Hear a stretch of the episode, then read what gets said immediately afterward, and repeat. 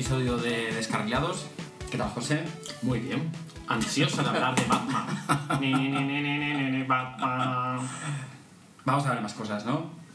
O Sí. empezamos ya con Batman. Bueno, vamos a ver, primero podemos hacer una pequeña introducción. Por Una introducción de Batman. No, no, no, bueno, uy, si hablásemos de Batman nos podemos remontar a muchas cosas y somos pesados, pero no tantos. Pero bueno, sí que podríamos, como mínimo, bueno, ¿qué tal estás? ¿Qué tal ha ido tu semana? Muy bien, Estos José. últimos días. Bien. ¿Qué cosas interesantes esta semana? Por favor, ilústranos. Pues he arrastrado a mi compañero de podcast a otro podcast en directo.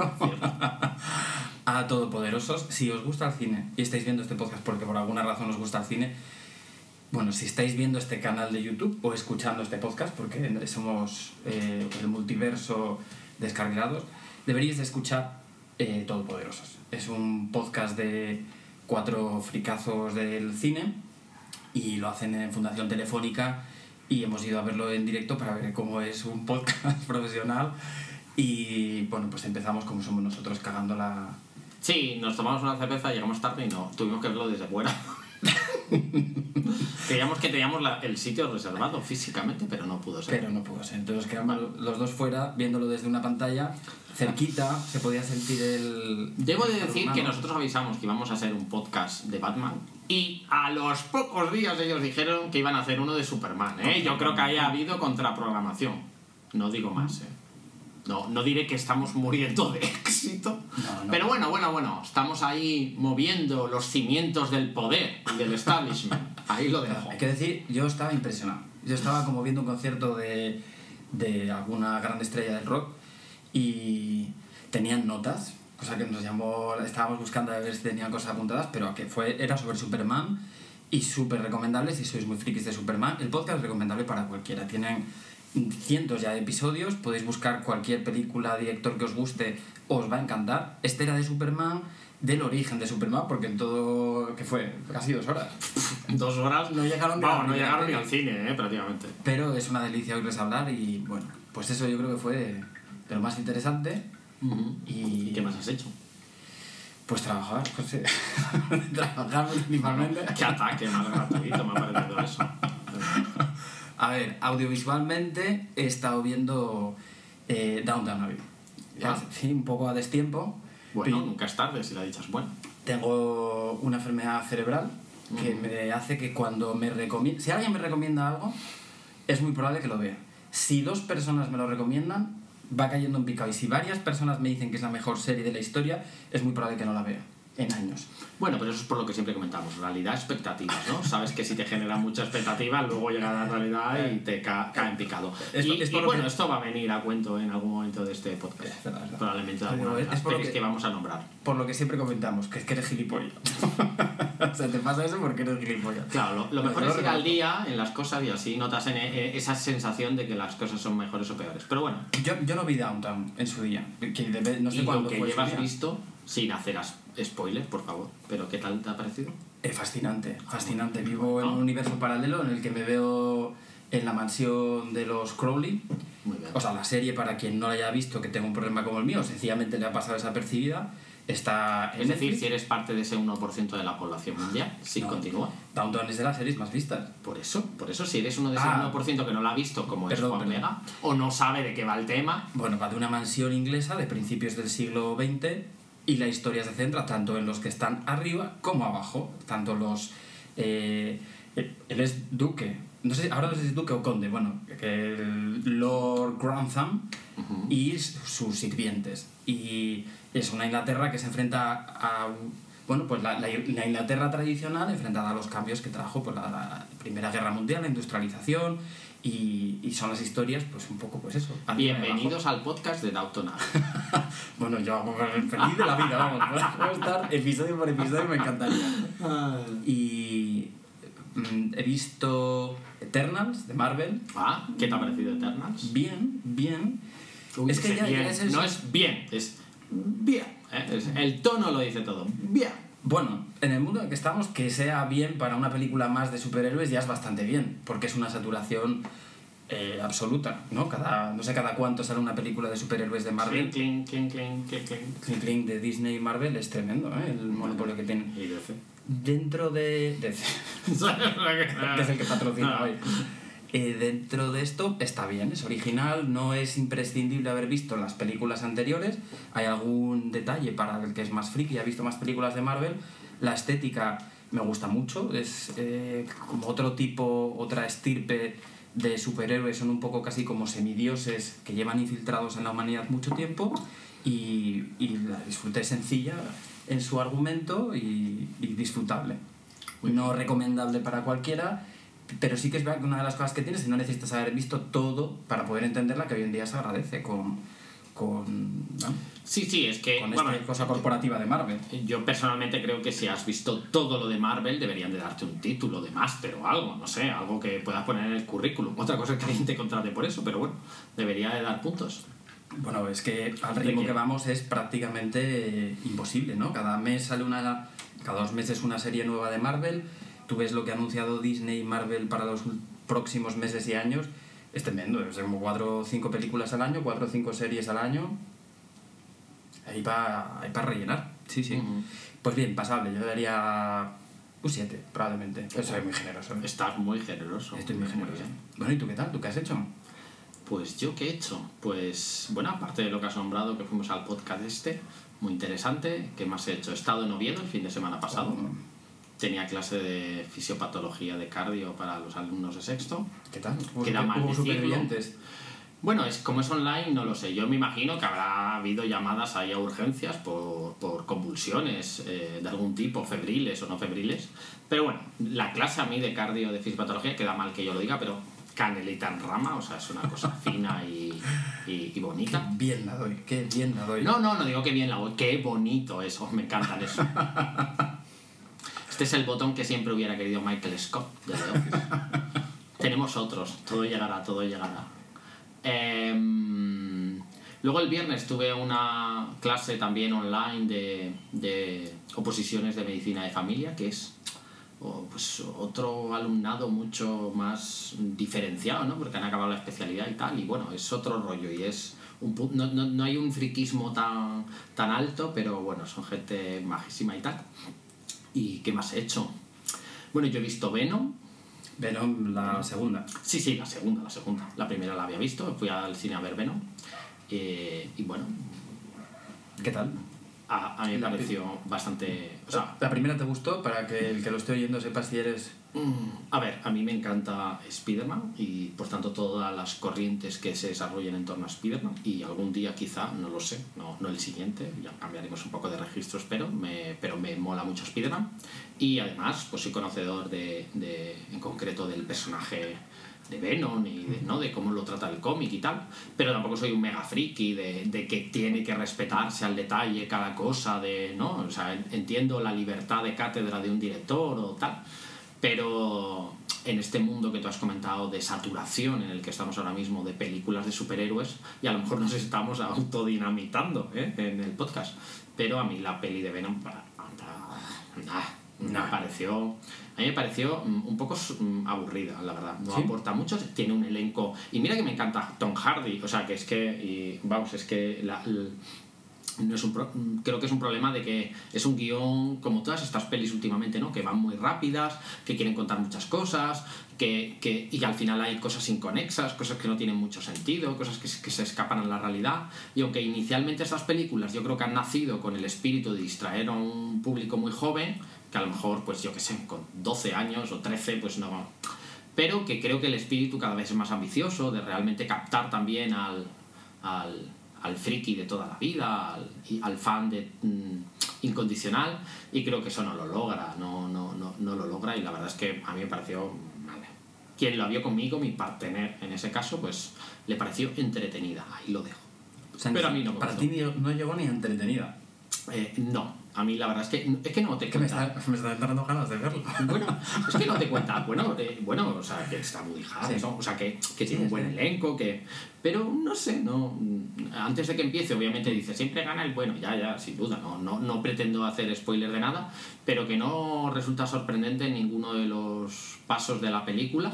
Es un poco un guion muy, muy esperable, ¿no? ¿no? No hay sorpresas. Bueno, pues entiendo que distraiga, pero yo, pues, me parece perfectamente mm, suprimible esa, esa, esa peli. Pero bueno, es una opinión personal, ¿eh? sin duda. Yo pensaba en verla, pero esperaré a que se... Hombre, puedes verla para dentro, en el siguiente podcast, venir y decir, no tienes ni idea, no sabes la calidad cinematográfica, la imagen, el sonido, la luz, es una pasada. Yo mm, me centro sobre todo en la historia y la historia, pues, va, Hombre, la primera, a ver, la primera no se tomaba a sí mismo muy en serio y era divertida. Sí. Eh, escenas de acción que estaban bien, Estoy Tom. Hardy excelente. Bien, lo primera yo no tenía muchas expectativas, me gustó mucho al final. Sí, sí, sí, sí. Yo en esta tampoco, o sea, esto aquí no, yo no iba diciendo, ¡buah! Me flipa, voy a ver esta peli, llevo dos años de mi vida esperándola. No era el caso. Pero aún así llegué y me senté y dije, ah, bueno, pues nada, pues muy bien. No me he quedado dormido en el cine. Pero bueno, aún así es, bueno, puede ser interesante y si te gustan mucho las pelis de superhéroe, por supuesto no te va a defraudar en cuanto a un cierto grado de entretenimiento. Pero no, tampoco creo te va a sorprender especialmente. Pero bueno, está bien. Sin te- pretender hacer ningún spoiler. ¿Y qué más he hecho? Ah, he ido a una exposición. Oh, cuenta, cuenta. Oh, Esto ya es la parte cultural. He ido a ver la exposición de Magritte en el Museo Thyssen. Muy recomendable. La, la- esa sí que, eso sí que lo recomiendo. Es una exposición temporal de un surrealista, si no lo conocéis, René Magritte, pintor belga, siglo XX, surrealista. Si te mola mucho Dalí, pues este es un surrealismo en otro estilo, pero sigue teniendo un lenguaje propio y tal.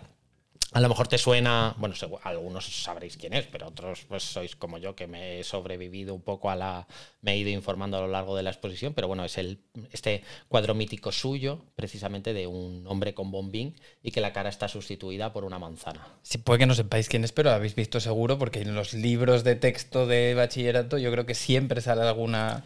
Y no solo eso, hay una película maravillosa de Pierce Brosnan, que es El secreto de Thomas Crown.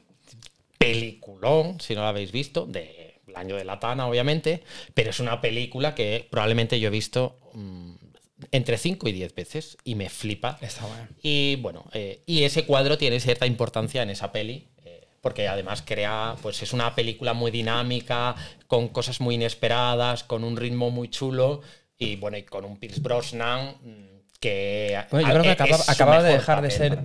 James Bond, ¿no? Yo creo que fue que justo sí. después. Creo que fue justo esa época o coincidente o con esa sí, época. su- Y sin embargo es un papel espectacular. O sea que muy recomendable esa película, si alguien no la ha visto, El secreto de Thomas Crown. Pero vamos, yo la- la- me la he encontrado muchas veces en la tele y siempre que la veo, aunque no vaya a buscarla, pues ya digo, ah, pues aquí me quedo. Y nada, Qué guay. castigado hora y media o dos horas, lo que dure la peli entera. Y bueno, la exposición en cualquier caso, pues está bastante bien, muy recomendable. Qué bien. Y poco más, no he hecho mucho más. Ya. La verdad. Yo he estado viendo como, como Downtown se, lle- se lleva una parte enorme de mi vida. no he tenido tiempo para mucho más. Pero hay un par de series que sí que me gustaría ver, que son, eh, seguro que la habéis visto anunciada, Doctor Muerte, que yo creo que es de Starz. Es como una plataforma que no es así la más... Creo que la puedes coger a través de Prime o a través de otras, pagando más. Eh, y es sobre un podcast o sea, la, idea original es de un podcast de hace como tres años o así, sobre errores médicos. Y en concreto, un cirujano de Texas, eh, no sé si era neurocirujano trauma qué, pero yo creo que la idea es como cirugía de la columna, que dejó a 30 personas discapacitadas y mató a un par de ellos. Y entonces hacen una serie sobre esa primera temporada del podcast que se llama Doctor Muerte. Una segunda sobre una hematóloga que daba quimioterapia a gente que no tenía cáncer y que se llevaba dinero por lo que ponía. Y una tercera que no me acuerdo muy bien cuál era la barbaridad que se hacía. Grandes héroes de la medicina moderna. Grandes héroes de la medicina. La primera temporada iba sobre este médico y entonces eh, Joshua Jackson, el que hacía de Percy en, en Dawson, eh, hace del protagonista, que es el cirujano, y los que tiene enfrente, que son un poco los que le deben de acabar. no, yo no la he visto, pero por el tráiler, lo que parece que son un poco los que están en su contra vigilándole son Christian Slater y eh, eh, Alec Baldwin, que recientemente pues, ha cargado a, la- a- no sé si era directora de fotografía o, o jefa de extras o algo así, de un ha disparado un arma Claro. que consideraba eh, Súper de- o sea, no polémico. diría que se ha cargado. Bueno, es complejo de decir esto claro. la descripción, ¿eh? pero sí, sí, sí. sí Muy complicado. difícil la situación. Porque, Pero ha disparado un arma de fogueo y la bala que ha salido no era de, No era de fogueo, y ha impactado eso con el es. cuerpo de alguien, acabando con su vida. O sea, y una cosa de dos personas, porque Sí, sí. a- le ha dado a ella que la ha matado y el director de la película también ha sido herido. Y en la promoción salían carteles de Alec Baldwin y había alguna frase así como muy desagradable sobre pues no es que no me acuerdo cuál era el eslogan, pero en Estados Unidos salía y parecía que era de la película esta donde disparaba alguien, o sea que muy mal gusto. Y la otra es Dope Stick, que es sobre la epidemia de opiáceos en Estados Unidos y en concreto sobre la familia, bueno, se centra en Michael Keaton, del que hoy hablaremos bastante, como médico de pueblo de una comunidad en no sé en qué estado de Estados Unidos, en el que a principios de los 2000 le recetaba prácticamente a todo el mundo eh, Oxycontina, me parece que era lo de la familia, vamos, la, la Pu- Purdue, que es la, farmacéutica, y es de la familia, una familia muy rica de Estados Unidos, que no me acuerdo cómo se llamaba. Entonces la serie va sobre esta compañía farmacéutica, en concreto centrado en esto, ellos publicitaban que este derivado de los opiáceos no enganchaba y, por supuesto que sí que enganchaba, pero es que además lo vendían tanto que de una manera La legal. droga. La droga es La droga mala. mala. Entonces lo que pasó realmente fue que la gente pues tenía acceso fácil a esto. Ellos decían, no es de liberación prolongada, entonces engancha menos. Y la gente descubrió que machacándolo y, y inhalándolo, derritiéndolo, te lo podías inyectar y te daba el mismo subidón que heroína. Y entonces, después de muchas críticas... porque- Cuidado con las formulaciones retar. Y compartir los comprimidos retar. Los, re- los retar no se parte porque se quita la cápsula que reduce la absorción. eh, reduce la velocidad de absorción, mejor dicho. Esto es como si dices para las películas que vamos a decir, cuidado con descargártelas Cuidado, por claro, BitTorrent. No, no vayas a bajártelo por BitTorrent que te pueden entrar virus. Bueno, yo, yo, yo, para lo que podemos aportar, que es un poco de, de ahí de toque médico, pues ahí estamos. Y, y bueno, pues eso, va, va sobre esto. Y, y, bueno, pues que este tipo de drogas, lo que después de tanta presión, porque se forraron, no sé, pero una barbaridad de dinero, o sea, 35 mil millones creo que habían sacado de beneficio en esos años, se les criticó muchísimo y sacaron una forma que si la machacabas no se podía ni inhalar bien, ni derretir, ni nada. Entonces la gente que estaba enganchadísima pasó a la heroína. Y si tú ves las gráficas de consumo de la heroína, se disparan en el momento en el que cambió la formulación del, de esta oxicontina. Y bueno, pues la serie creo que va sobre estas cosas, no lo he visto, pero me, Sí, yo la tengo pendiente cuando, también. cuando. Downtown me deje respirar, pues probablemente enganche. Cuando mejores tu inglés decimonónico, claro. que espero la estés viendo en versión original, es como supuesto, luce por supuesto. ese Es que, acento. es que los acentos accent. tienen muchísima información, porque tú ves, sí, sin duda. el, por ejemplo, el mayordomo tiene un acento británico del sur de Inglaterra eh, fino, fino, Como y si el resto de, de- gente que trabaja, que dentro de la escala jerárquica de está súper de- definida, a medida que baja son acentos más del norte, más irlandeses, más eh, de Manchester. Bueno, es fascinante, fascinante. Sí, sí, Bueno, sí, pues cuando me deje tiempo me dedicaré a cosas del mundo más próximo a la medicina. Bueno, Y- no, no está mal.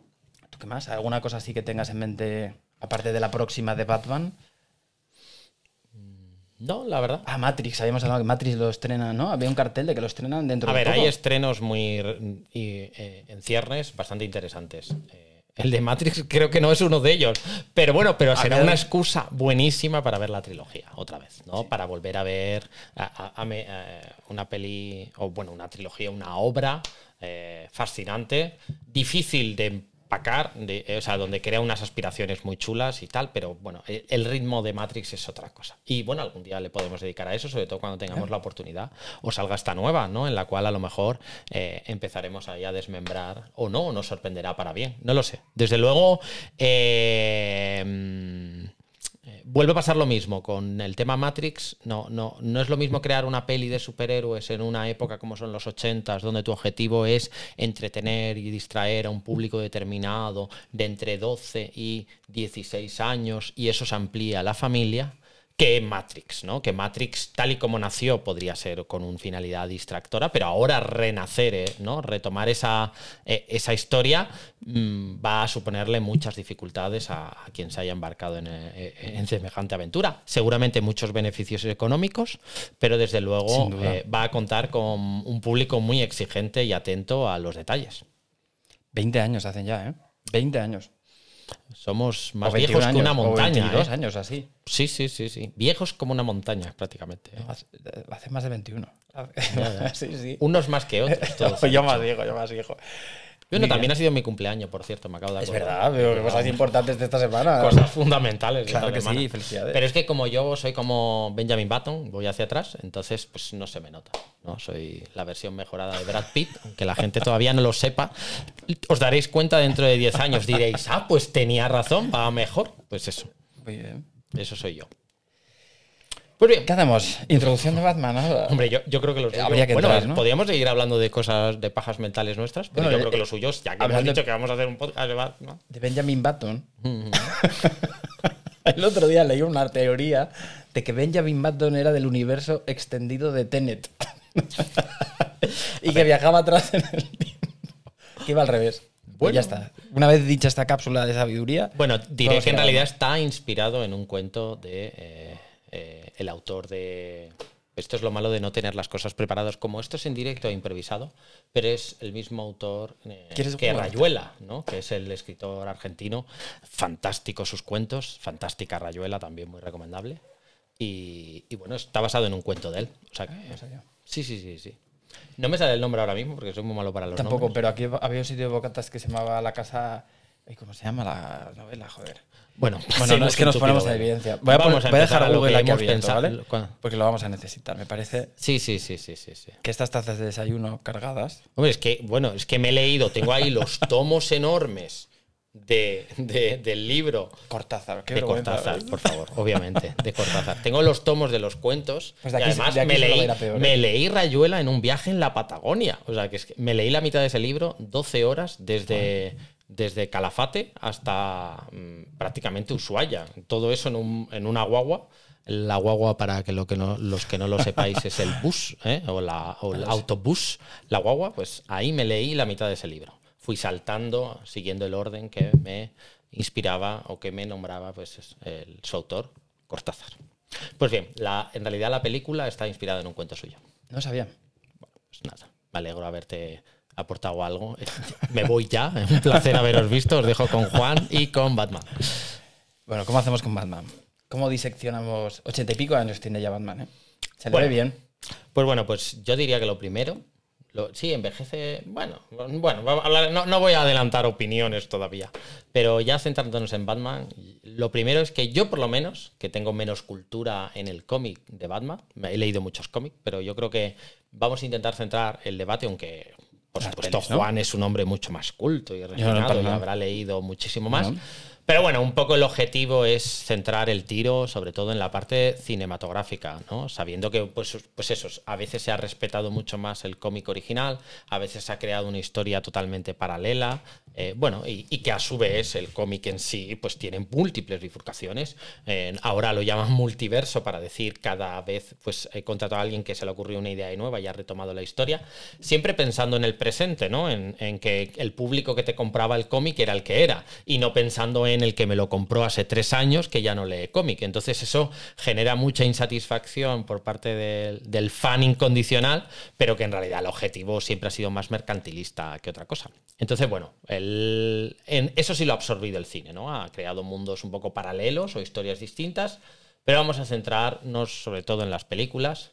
Y bueno, eh, hemos hecho una clasificación bastante cutre, eh, la he hecho yo, lo digo para asumir las culpas de ello, pero no porque considere que sea un hito histórico en Batman cinematográfico, que lo es, pero además, pues bueno, por simplificar un poco la situación, vamos a hablar de la historia de Batman como si se tratase de la historia del ser humano occidental. Vamos a dejar a Adam West de par- aparte. Bueno, algo nombraremos de él. Pero bueno, vamos a, a pensar que hay un periodo o una etapa de Batman pre-Nolan, que todos os sonará Nolan. Luego hablaremos del Batman de Nolan, la trilogía que pues pasó un poco a la historia y ha sido un poco acicate para nuevas visiones de películas de superhéroes. Y luego hablaremos del Batman post-Nolan, ¿no? que, bueno, que es una época pues, un poco diferente, donde han aparecido otros directores y donde han hecho con el personaje cosas diversas. Eso no demerita o no le quita mérito a otros muchos directores que vamos a ir nombrando y de cada una de las películas, pero es un poco para organizarnos un poco. Nolan escribe, perdón, dirige y, y de No, alguna forma estrena. También era de él. Estrena sus películas de 2005 a 2012, pero previamente, ya desde, desde los años 80, pues ya empiezan a aparecer películas de Batman. Y yo creo que me centraría primero pues, en hablar en esa fase, la fase pre-Nolan, podríamos llamarla. Sí, A ver, yo realmente creo, ¿no? Yo me acuerdo cuando era crío el impacto que tuvo la primera de Batman. Yo creo que fue la primera película, antes de estrenarse, ¿eh? estoy hablando. La primera película que ¿cuándo tuvo... na- ¿Qué año naciste tú? Yo soy del 82, Naranjito, Ya. el año del Mundial en España. Muy bien. Entonces, eh, cuando iban a estrenar Batman, ese nivel de marketing no había existido nunca. Yo creo que ni en las películas de Superman, que yo no sé, vamos, eh, hubo cuatro películas, eh, con la calidad que hay en Don Picao, yo creo que no había nada parecido al marketing del estreno de la primera de Batman de Tim Burton. No quiere decir que sea la película más importante de superhéroes, probablemente estaría ahí con la primera de, con, la primera de Superman. O sea, cuando alguien del dinero de Hollywood decide, vamos a, a gastar todo este dinero en una cosa que es para frikis y niños, que son los cómics. Coger un personaje y hacer una película. Probablemente esa decisión la tuvo algún productor de la primera de Superman y a raíz del éxito de, de la de Donner de Superman, pues alguien dijo, oye, pues podemos coger Batman, que es el otro gran superhéroe de DC. Les llevó muchísimo tiempo, estuvieron desde principios de los 80, hasta llegar a decidir, vamos a poner la pasta en esta. Y a mí lo que me parece fascinante, como en el, prim- como en el primer episodio de nuestro podcast, que es con Tarantino, es cuando alguien decide poner ese dinero en alguien como el Tarantino de Pulp Fiction, que no era tan cara, o en la de Batman, como en este caso en Tim Burton. En un Tim Burton que todavía no había estrenado ni Beetlejuice. O sea, para cuando se estrenó la película ya había estrenado Beetlejuice, fue bastante éxito y luego vendrían pues sus películas así más exitosas de, de los 90, pero que era un tío súper joven y que nunca se había enfrentado a una producción de este nivel. Y alguien puso la pasta para hacerlo. Ya está, ya estoy a gusto. Quería decirlo, es que me parece, me parece tremendo cuando alguien encarga algo tan visionario como una adaptación de algo así, con muchísimo dinero detrás, con tantísimo dinero de marketing. Y bueno, supongo que lo habrán hecho otras ocasiones, pero que fuera tan éxito como esta, ninguna. Y con Tim Burton eh, de, de director, que era una persona que no había demostrado todavía su, su valía en producciones de este nivel. Porque previamente a esa película, de- a nivel cinematográfico de, digamos, de grandes masas, lo único que había existido... Que No, no de era- pequeñas masas, la de las aventuras del Peewee este. La No, me refiero que un poco eh, en medios de comunicación pues había estaba la serie de Adam West. Ah, dices Se había música. hecho una película de la serie de Adam West, una película donde se condensaba todos los malos en contra de Batman, en, ¿no? en ese malo en mayas luchando contra su, o sea, en ese malo, en ese Batman de mayas, el propio Adam West luchando en una especie de batallitas un poco Sí, era eh, simpaticona, era una serie positiva. Era la imagen que tenía el público general de Batman, que era muy distinta que el público de los cómics. Batman en la serie era alegre, era divertida, era muy colorida, con los carteles de pum, pam, pam, los golpes. En la versión americana entraban un montón de famosos que iban cada semana. Así era. O sea, la imagen que tenía el público general de Batman era una comedia. Claramente. Entonces, que alguien dijera, vamos a poner muchísima pasta Bueno. en hacer la versión para frikis, que los frikis se han ido normalizando con el tiempo y ser friki hoy en día es una cosa más aceptada. Bueno, O casi eso, es un plus en ciertos sectores. eso pensamos nosotros, que nos dedicamos a esto, pero la gente normal no sé si pensará igual. Pero en los 80 la gente que iba a comprar cómics era pues niños o sobre todo los cómics un poco más adultos, pues gente, digamos, no, no el público general, un sector muy limitado. Entonces, es decir, queremos una versión más oscura, más fiel al cómic, no era el mensaje más popular y sobre todo un personaje que el público general tenía una idea positiva y colorida y decir, no, no, yo quiero un Gotham gótico, yo quiero ciudad gótica, quiero algo oscuro. Sí, sí, sí. Y eso yo Muy creo que Tim. Burton eh, lo logra, ¿no? Tiene que salir un poco de ese mundo en el cual, pues probablemente la serie intenta infantilizarlo porque su público es infantil, las peleas no, no buscan ver sangre, la muerte no es, no es real, sino que es fingida, en toda esta dinámica un poco de necesidad de que los niños eviten, ¿no? Eh, a raíz de pues, muchos conflictos sociales que puedan existir en la mentalidad de- de- del desarrollo de los cómics y de las aventuras, pues toda una corriente que se fue generando en Estados Unidos, donde lo que distraía a los niños debía de ser algo pues muy, muy, muy, muy light, ¿no? Muy, muy llevadero y muy agradable. De ahí, pues que Adam West, su serie y su película, que yo particularmente, si alguien era muy friki y no la ha visto, pues se la recomiendo, porque le ponen bat a todo, a tirar una cuerda de estas ro- enrolladas y hablan de la bat cuerda, ¿eh? y es una cuerda de, de- Vamos, una cuerda de mierda, para entendernos. Pero tiene un nombre propio que es la bat cuerda. ¿eh? Entonces, bueno, pues eh, esa serie en el fondo lo que hace es eh, extraer el, el sentir un poco de cómo era la, la forma de entender los superhéroes en aquel momento, ¿no? Que era una forma muy infantil, muy, muy, muy plegada a un deseo paternalista de que los niños no viesen alguna forma de violencia importante. Y así es, bueno, es una apuesta que hacen. Al final la película, si mal no recuerdo, es catalogada la, la primera gran peli que pasaría un poco a la historia, que es la de Tim Burton de los años, del año 89, pues ni siquiera es para todos los públicos, ¿no? Sí, sí, Si yo no- surge la catalogación, creo que de... Yo no la pude más- ver y algunos amigos míos la vieron, lo que generó bastante conflicto. Pues, pues, pues ya veis. O sea, porque era una peli que estaba pensado para Es mayores que es más, de 12, es que yo la 13 película años. de Adam West la vi porque mi padre, que debe ser una de las pocas personas que estén viendo esto, me engañó en el videoclub y alquilaron la de Batman y dijo, ¿no querías ver Batman? Vamos a ver Batman. y era la cinta de Batman de la de Adam West y dije, esto no puede ser lo de lo oscuro del simbolito amarillo, aquí no sale el Joker eh, que yo he visto y tal. Pero, pero sí, sí, es una película, hombre, tiene violencia, ¿no? Un poco gro- grotesca y escenas ahí un poco desagradables. es- No es para todos los públicos. Sí, sí, sí, sin duda. Y bueno, con esto, pues, eso, ¿no? Keaton hace, perdón, Keaton, digo, eh, el propio Tim Burton hace esto, una visión del- de la película, de la historia de Batman, un poco más oscura, la trae a lo que va a ser su mundillo que luego conoceríamos con Tim Burton, aunque luego Beetlejuice aparece un poco a la par, por así decirlo, pero ya nos trae un poco el mundo oscuro de, de- de- de Batman, esa visión que también está impregnada en muchas visiones de sus cómics y no tanto en, el, eh, en la serie original de Adam West, O sea, es que en el momento en el que te encargan la película, y esto es una cosa que creo que cualquiera de los que vayamos a hablar hoy se ha enfrentado a lo mismo, cuando tienes una adaptación de un libro, del libro que sea, o sea, El Señor de los Anillos, Peter Jackson o cualquier mm, saga así, tienes una versión y tú tienes que hacer tu versión. Pero los cómics tienes para elegir como un menú enorme de décadas de cómics para cuando se enfrentan a ello. Entonces tienen que elegir qué cosas coger y qué ideas coger y, y cuáles desarrollar. Y muchos han hecho una mezcla y luego su versión. Tim Burton hizo un poco como, "Pff, te voy a hacer lo que me parezca aquí y va a haber cosas que no respete. Aún así, habiendo cosas que todo el mundo le critica o los fans más eh, talibanes de la obra original le critican, Tim Burton yo creo que hace la mejor Gotham de todas. Habrá cosas en las que le podemos echar en cara o que han pasado los años, pero yo lo veo y es como la imagen de, del Gotham de, la- de los cómics. Y ha habido otras versiones después que le superan en otras cosas, pero esa creación de un mundo oscuro donde te imagines todos esos personajes originales de Batman, creo que Tim Burton es el que más acierta. Luego, pues hay cosas que se toma licencias entre las que se toma él, las que se tomó Jack Nicholson cuando actuaba, que la mitad lo improvisaba. Hay muchas cosas que no son tan fieles a la idea original de los cómics de, Batman. Bueno, hay que informar.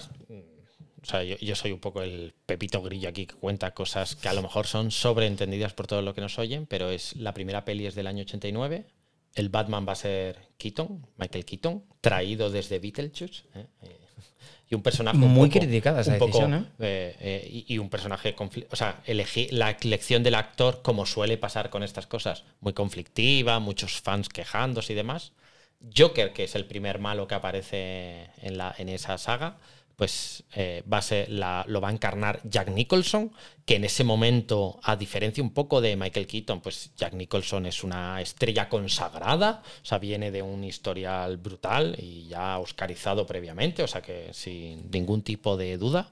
Eh, la mujer, porque en esa época vamos a ver que las historias están compuestas por un Batman superhéroe y comillas, ¿no? Una visión un poco del heteropatriarcado donde la mujer es guapa, estupenda y hace un O sea, es papel de Bond. víctima que puede ser, pues eso, como la chica Bond, pues es- en este caso lo hace Kim Basinger. Eh, y bueno, ese es un poco el elenco principal de la película. Y en efecto, pues Jack Nicholson fue conocido por eso, ¿no? Por hacer un Joker, un primer Joker, pasando un poco la época de Adam West y de la peli de Adam West, el primer Joker, pues es un Jack Nicholson que decide tomarse licencias mm, poéticas y hacer de su capa un ensayo. Y, Muy y histriónico, es un papel. muy Jack Nicholson. Muy Jack Probablemente Nicholson. esa sonrisa más eh, estirada aún de lo que suele ser, la, ¿no? nos la trae desde, desde eh, el resplandor, Desde El Resplandor. O, o desde alguien voló sobre el nido del cuco y, y la lleva, pues es un Jack Nicholson más maduro, pues con más tripa, con más mm, empaque, pero eh, ejemplifica muy bien, yo creo, el papel de, eh, de- de un Joker, o por lo menos el primer Joker que, que vemos y que conocemos de la era moderna. Eh, hay que decir que toda la producción fue muy difícil y que resultó muy bien. Y de hecho hay un documental disponible en YouTube, por lo menos si es pirata o no, pero se puede ver, que se llama La sombra del vampiro. La sombra de... No, la sombra de... La sombra del murciélago. Sí. En este momento hay que recordar que los murciélagos, pues la, muy pocos, muy pocos consumen Consumen sangre, sangre son humana. hematófagos, sino que la mayoría pues comen frutas e insectos. ¿eh? Pero bueno, y se es, entiende el desliz, es un documental muy triunfalista. O sea, si esto fuera una cagada no contarían esas cosas. evidentemente. Y cuentan un poco cómo de esa idea de hacer esta película, pues fueron llegando al resultado final de Tim Burton. Entonces, el, el principal punto de, de bronca del público, porque claro, la gente no friki no está al tanto de lo último que está saliendo de cada película. Puede ir y consumir la peli, pero no está años antes quejándose, menos en la época pre-internet. Entonces, la decisión de poner a Michael Keaton de protagonista de Batman, Michael Keaton, hay que recordar que mide como nosotros, más o menos. Es una persona de género bajo, no Sí, o sea, imponente físicamente. Juan, aunque os lo parezca, no es muy alto. ¿eh? Yo tampoco. José, que mide lo mismo que yo, Pues tampoco eso. es muy alto. Pero seguro que no pensabais que yo lo fuera. Bueno, la cosa es que Michael Keaton fue muy criticado. Es verdad que Michael Keaton es una persona muy imponente de mirada, de actitud. Es un tío que solo lo ves y aparece un tío que va a ser muy listo. Pero no es el Batman físicamente intimidante que vemos en los cómics o que veremos en otras películas posteriores. Y además es que venía de comedias. Y cuando se estrenó Beetlejuice, pues era de una comedia. Entonces la gente pensaba que Batman iba a seguir la, la la línea de la serie original. Con lo cual hubo mucha inquietud, mucha crítica. La productora intentó ac- aplacar esas críticas contratando a Bob Kane, que era el creador original de Batman, aunque fue discutido porque probablemente pues, fue otra gente y él se llevó el mérito. Al final acabó sacando un tráiler para que la gente viera el tono real de la película, que ya no solo calmó esas críticas, sino que aumentó mucho la expectación por la película. El tráiler se emitía en cines. eh, Se emitía en cine, sí. Claro, y, y- y se cuenta, se comenta que la gente a veces iba a ver películas solo para ver. ese tráiler, porque si no lo habías visto, porque solo lo podías acceder a él yendo al cine para ver el tráiler de futuras películas, pues mucha gente a lo mejor iba simplemente con eh, el objetivo, aunque no tuviera muchas ganas de ver la peli que te iban a poner, pero por intentar capturar y ver el, eh, ese tráiler, ¿no? Y de Jack Nicholson, ahora es fácil decirlo, ¿no? Tú dices, bueno, Jack Nicholson era histriónico y estaba inventándose incluso escenas de, de- que eran sus, inter- sus improvisaciones. Pero Jack Nicholson empezó una tendencia que luego han seguido algunos actores que se han hecho multimillonarios, que era ser productor de una película. Es decir, bueno, yo voy a cobrar una pasta por eso. O sea, ya- Jack Nicholson en una peli que tiene pinta de ir la cosa bastante mal. Entonces yo pongo pasta, pero además me voy a llevar un porcentaje. Entonces cobro menos pasta de la que cobraría eh, que me- lo que sería mi caché. Por ejemplo, haría Tom, actor. ¿no? Tom Cruise en Misión Imposible y eso le ha convertido en un mega millonario y productor de Hollywood y con su saga que debe ir por la novena de, de Misión Imposible. Jack Nicholson metió pasta, pero no solo metió pasta, sino que el tío estaba convencido de que iba a ser un éxito cuando todo el mundo vivía en una especie de angustia y de duda. Y Tim Burton, por ejemplo, decía que él, siendo tan joven, dirigiendo esto, le sirvió mucho el apoyo de Jack Nicholson, decir esto lo vamos a petar, pero lo vamos a petar que flipas, porque él no tenía tan claro en esa superproducción esto. Y bueno, pues está claro que tuvo varios aciertos. Para mí uno de ellos es Michael Keaton. A mí Michael Keaton me parece un actor espectacular y para mí es el, mi Batman original y no sé si porque me pilló en esa época, pero no tengo capacidad crítica de decir no era un buen Batman. Físicamente no es la idea así típica, pero yo lo veo y sobre todo con el aspecto de Batman me lo creo. De Bruce Wayne es verdad que no es tan... Hay, Bueno. hay otros Bruce Wayne que me convencen más que Michael Keaton. Quizá podamos hablar después de eso con más detalle, pero sí que es cierto que el papel de Batman mm, es un papel que podemos decir que es o muy complicado o relativamente sencillo, ¿no? O sea, que al final vives en la ambivalencia de una personalidad de millonario histriónico que tiene que disimular su doble personalidad y luego una personalidad donde un Batman hierático con otra voz cambiada que prácticamente no gesticula. Entonces, bueno, entiendo que en realidad es, y luego hablaremos, no, es difícil, eh, o sea, creo que el papel de Batman le pasa como a las pizzas o a las hamburguesas. Es difícil hacerlo muy bien, pero también es difícil hacerlo muy mal. Es un papel relativamente neutro. Creo que ahí estriba la gran dificultad de brillar y de satisfacer a la gente, porque en realidad es un papel, ¿no? A diferencia, por ejemplo, de Joker, ¿no? Donde, donde tu forma de interpretarlo te puede hacer encumbrarte, sin duda alguna, ¿no? Entonces, bueno, yo creo como tú que Keaton salva perfectamente la papeleta y que no teniendo precedentes más allá de Dan West, que iba con una malla gris y una chaque y una capa el traje- negra, pues ahí eh, Tim Burton El traje que lleva Keaton es lo convierte todo de negro y, y- y lo crees, te lo crees. Ves a Keaton y dices, pues es Batman, es el primer Bruce Wayne. Hay matices. Hay escenas espectaculares en las que Batman sale flotando con su capa así abierta y es la imagen que tú tienes de los cómics de Batman así más oscuros, el logotipo amarillo brillando, su cinturón con multifunción y tal. El problema es que el traje, sobre todo la parte de la cabeza, que era de goma, era tan, tan rígida que no podía girar el cuello. Entonces, eso hace que haya escenas de Batman que son un poco ridículas por la postura. No te imaginas a un tío medio kung fu luchando en el cuerpo a cuerpo que tiene que hacer movimientos de todo el tronco para poder, porque no puede girar el cuello. Ya. De hecho, hacen bromas en las películas de Nolan, en la segunda, si no me equivoco.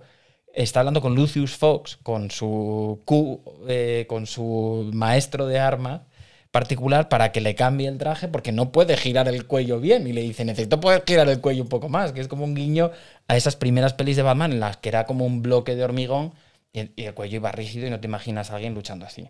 Pero quitando eso, el aspecto así, que es lo que busca Batman, intimidar con ese traje, yo creo que Tim pero- Burton lo clavó. Pero también es cierto que esa perspectiva es muy realista porque una cosa es el cómic, pero la realidad, pues bueno, yo qué sé.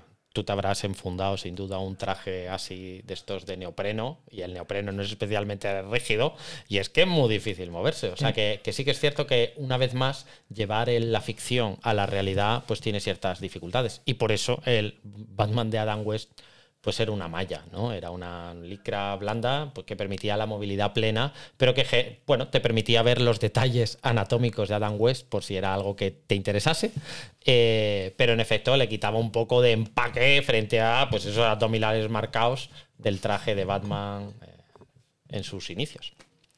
Pero bueno, esa es la primera peli, ¿no? Que es la del 89. Y luego Tim Burton se encargaría de la siguiente, de la segunda gran peli. Hay que decir que fue un éxito arrollador. Pues, bueno, En el cine, pero además en merchandising, que eso no era tan habitual en. Se había visto en películas. Star Wars, Se había visto en en- Star Wars en- principalmente y habían explotado para intentar sacar más juguetes de cosas. Pero Batman fue, antes de incluso del estreno, había calcetines, calzoncillos, mochilas, estuches, lo que tú quisieras, lo había de Batman. O sea que tuvo un éxito brutal. Yo creo que eso fue lo que permitió algo como Batman vuelve, Batman Returns, que es una película que no, vamos, porque sale Batman, pero yo diría que es una película de Barton, donde ocasionalmente sale Batman, porque A le mí me parece que ahí Barton hace muy bien porque vuelve a decir, bueno, yo he ya ganado el éxito y ahora sí que voy a hacer la peli que me hubiera gustado hacer, ¿no? O sea, lleva realmente a Batman a, a la verdadera ciudad gótica o a Gotham y crea un Gotham realmente oscuro, tétrico, adaptado todo siempre a la época y a los medios audiovisuales con las que se contaban, ¿no? Que a veces puedes ver, tanto en la primera como en la segunda, un cable, una inconexión, o sea, de- es decir, con las dificultades técnicas que yo entraña, pero el, eh, el Batman Return del 92, pues es un Batman aún más, ¿no? Una estética aún más oscura. mucho más. En los personajes, en la decoración. Como tú dices, el, el Gotham parece el más oscuro. Y, Sin duda. Pero también es que en eso Barton, durante toda su carrera, ha destacado. Buscando esos mundos que hace. Algunos son brillantes, como el Big Fish, o, pero en general Bueno, tiende Big a hacer- Fish no me parece la peli más oscura. No, por eso, porque algunos Sí, son sí, más que brillantes, o sea, pero es. que luego cuando va hacia el oscuro tiene cosas oscuro, o sea, Eduardo Oscuro Manos con su encanto, o sea, no es oscuro desde por Eduardo oscuro. Manos Tijeras, Claro, mm, o sea, es un- desde el barbero de la calle de, de la calle Suite, ¿no? Y esto explica musical, que, que, como decíamos en muchas conversaciones que hemos tenido, muchas de estas películas se ven definidas por el malo, por el villano antagonista principal de Batman. Y en este caso elige dos, que son el pingüino y Catwoman que hace un poco pues de, de mala bisagra, buena, de bisagra, un buena. poco jugando en los dos equipos, que es una Michelle Pfeiffer eh, que yo creo que es de lo más acertado de la película. Pues a mí me parece muy interesante que el personaje femenino, en este caso, permitidme la expresión, no es una mujer florero, sino que es un personaje proactivo y que tiene un papel fundamental en la trama, como hace Michelle Pfeiffer, que es la primera Catwoman y que, bueno, que realmente lo desarrolla pues muy bien. Y luego está el pingüino de Danny DeVito, que vamos, que, o sea, hay que recordar en este punto que ser malo en una peli en aquel momento en Hollywood y años anteriores, pues no era una cosa muy glamurosa. Y sin embargo, Danny DeVito se presta a ser no solo el malo, sino a ser un malo. Ese malo concreto muy que es desagradable. muy desagradable. Muy desagradable.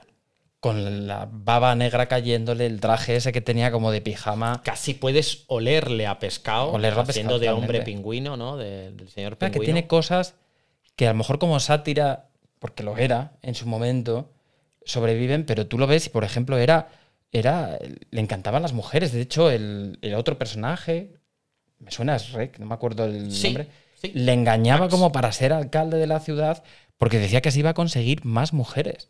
Y el otro encantado de las mujeres, le gustan las mujeres. Ese es un gran papel que hace, bueno, un papel muy, muy interesante de Walken, de Christopher Walken, y sí, hace de Max Schreck, que, que realmente es el villano de la peli, es el que mueve todo detrás, lo que pasa es que pone, los hilos. Y pone es en la primera... esa perspectiva también del malo, ¿no? Es Que como el no sea- titiritero de, toda la, de todo lo que está pasando, porque es a la vez el jefe de, eh, de la Selina Kane, que luego se convierte en Catwoman, y a la vez el que pone en un primer plano eh, y explota las debilidades que tiene el, Danny el, el pingüino. Pero, pero tú lo ves, y es que ese Christopher Walken es un papel bartoniano total, y dices, es que podía haber salido en Eduardo Manos Tijeras con ese mismo personaje. Bueno, pero a mí en esa peli, además, me parece que es toda una precu... O sea, es- o sea no, no era una idea original que no estuviera en los cómics, pero es una idea interesante llevada al cine, muy precozmente, teniendo en cuenta que solo estaba el antecedente de la peli anterior, que es la, la, la, la visión de transformar a un villano en alcalde de Gotham. Es decir, esa visión de manejar los medios de comunicación, de, de hacer pasar el héroe por villano y hacer que el villano realmente la gente, pues de alguna manera, con- teniendo en cuenta que fue abandonado por sus padres, lo que le ha costado su- eh, sobrevivir, las dificultades a las que se ha enfrentado, pues eso ya lo tenemos desde esa peli. Eh, o sea que no, no, no, aunque luego la gente se acuerde de las a, nuevas. inspirar a Trump, ¿no? No, bueno, inspirar a Trump, a las fake news, pero también a las nuevas versiones de las pelis, donde se juega mucho con esa ambivalencia de que no solo está el bien y el mal, sino también cómo no, es- no es- todo es lo que eres, sino lo que pareces ser, y cómo crear una imagen que puede engañar a la gente, en la cual pues uno es bueno, pero puede parecer malo, y el villano puede parecer, mm, pues bueno, Totalmente. y candidato alcaldable, que no es nada del otro jueves. No, la verdad es que la película, el, lo que es el diseño de los edificios. O sea, claro, esto es un cine que ya no existe hoy en día. Es muy raro. Ambientado en Navidad, eh, nieve. eh, Pero, por ejemplo, ese cine con, con miniaturas, así, eso se está perdiendo por las imágenes generadas por ordenador, que es verdad que han llevado una trayectoria, que ves ahora películas a lo mejor a principios de los 2000 y si el presupuesto no era muy alto, chirrían, ahora ya cada vez es más difícil distinguirlo, pero tiene su encanto, ¿no? Entonces, ¿cuánto ha sobrevivido? O sea, alguien que no haya visto estas películas y que ahora vea Batman 1, vamos, Batman de 1969 y Batman vuelve, ¿tú crees que lo aguantaría bien?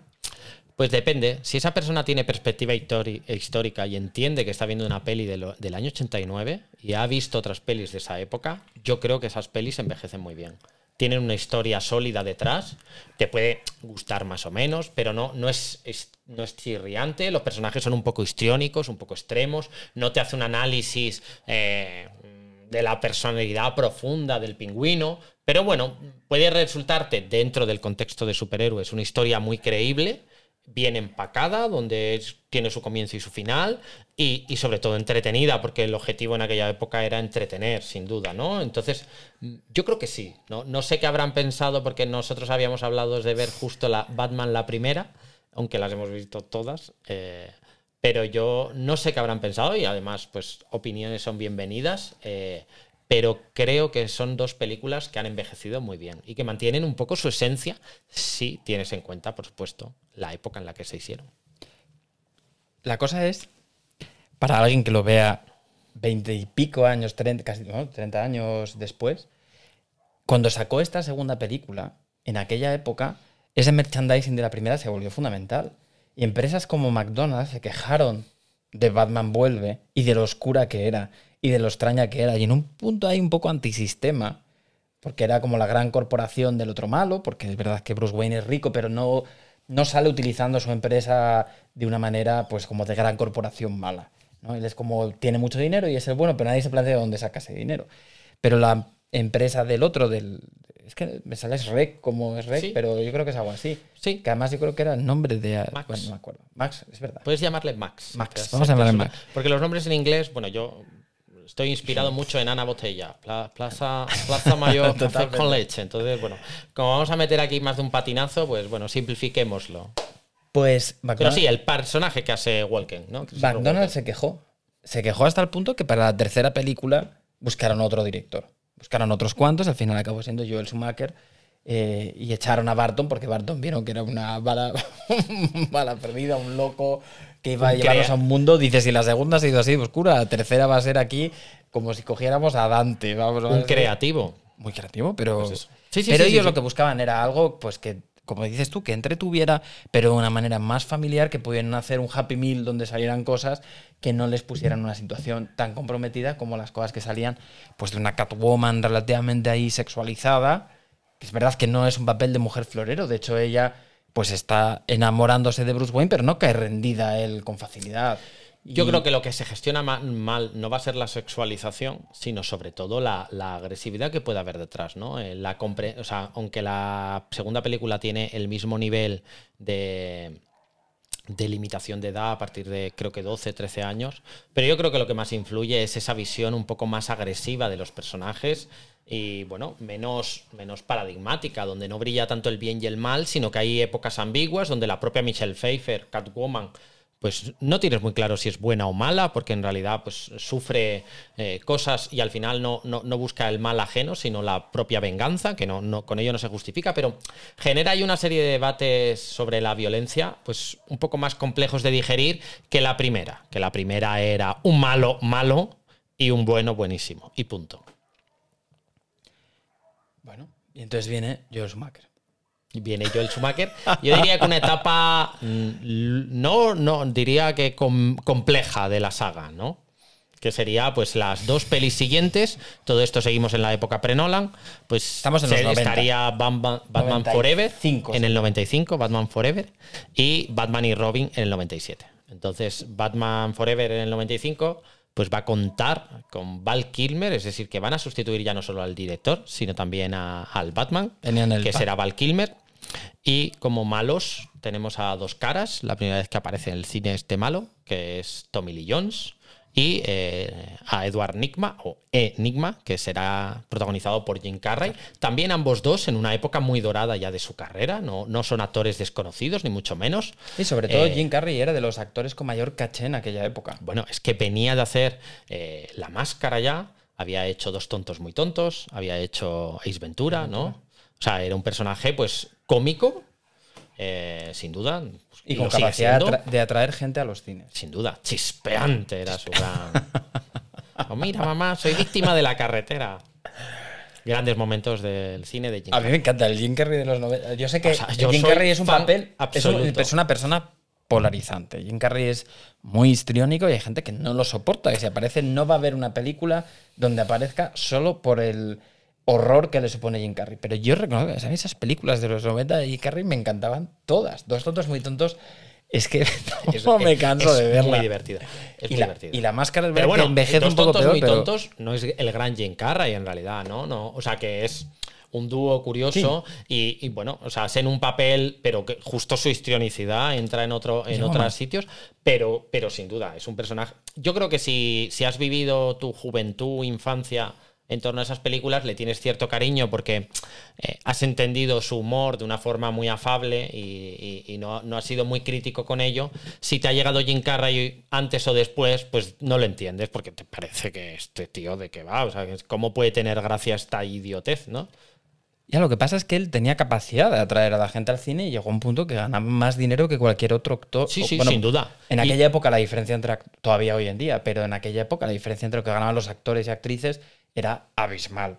Y Jim Carrey estaba en unos niveles que luego pues solo tuvieron Will Smith o Tom Cruise o actores de, de ese nivel. Entonces el fichaje como malo de Jim Carrey era tremendo. Y cogieron a un Tommy Lee Jones que venía de enganchar varias películas buenas, que no era ese nivel de ser tan conocido como Jim Carrey, pero a la vez le daba un poco más de peso como actor. ¿no? Todo el mundo le reconocía como un actor un poco más, un peso pesado. ¿no? Sin duda. Tommy Lee Jones odiaba a Jim Carrey y se lo dijo explícitamente, le hizo bullying todo el rodaje.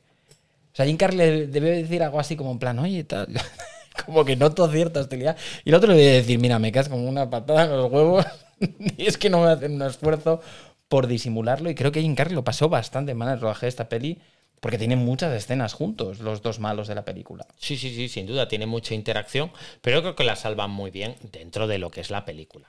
Porque primero la, la filosofía un poco de la película, pues yo me diría, yo me atrevería a decir que, que Joel Schumacher se retrotrae a la serie original de Adam Sí. West. Yo creo que es algo cíclico que vamos a ver en Batman, ¿no? Hay como momentos más oscuros y una tendencia como decir, esto es demasiado oscuro, hay que volver a algo más ligero y lo ligero, el paradigma es la serie de los 60 y eso luego genera una reacción que en el caso de las de Schumacher será años después las de Nolan que son más fieles a los cómics de mayor éxito, a un Batman más serio, más realista, más oscuro. Y eso va pues un poco Sí, cíclico. Sin duda, ¿no? O sea que es- estos malos, el propio Jim Carrey como Enigma o Dos, dos Caras, y como los malos que vendrán en la siguiente película, pues son malos, pues cutrillos, ¿no? De andar por casa en el sentido de que no resultan, no dan miedo, no dan terror, sino que se ve a la legua que no van a ganar. No, no pretendo hacer eh, un gran spoiler. Este es el sonido de spoiler. Pero bueno, que en, en general en las pelis de Batman, pues gana Batman, por si alguien no lo sabía. Pues bueno, los malos en este caso pues van a ser mucho más de capa caída. Decía un, compañero en Twitter y, la verdad es que el ejemplo es buenísimo porque yo también lo había pensado, ¿no? Que son los malos, se parecen muchos a, los de esto, a los de los dibujos animados, como, como son, ¿cómo se llama este grupo de cinco eh, superhéroes que construían además un robot? No me sale ahora el Power Rangers. los Power Rangers, ¿no? Pues esa Iba a, serie. decir, iba a decir yo, mam, porque soy más Pero ciego, bueno, que cuando he hecho los cinco Power Rangers, Power. que yo tengo una memoria malísima, pero me los he gozado desde el principio, desde que era, ¿no? Lo- el rojo era el principal, luego vendría el, el blanco, no sé qué.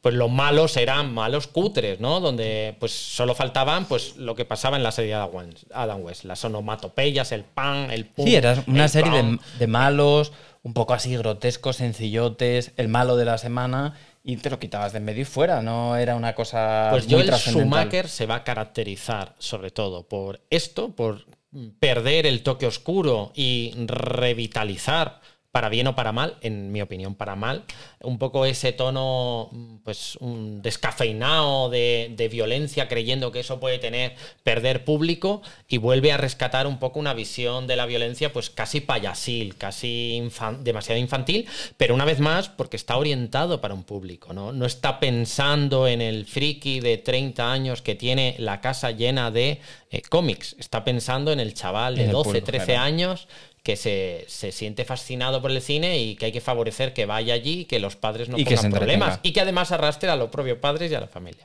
Llama la atención la elección de Batman, ¿no?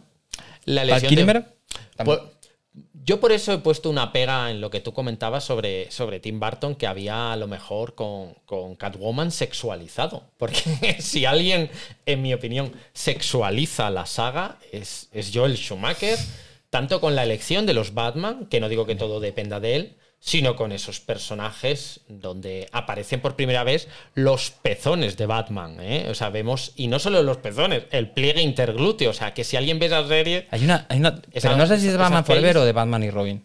La del culo del traje de Batman se ve en ambas. es en los dos. en los dos. Solo que se ve dupli o triplicado en la siguiente porque aparecen más personajes con traje. Pero, sin pero duda. yo, mi sensación es.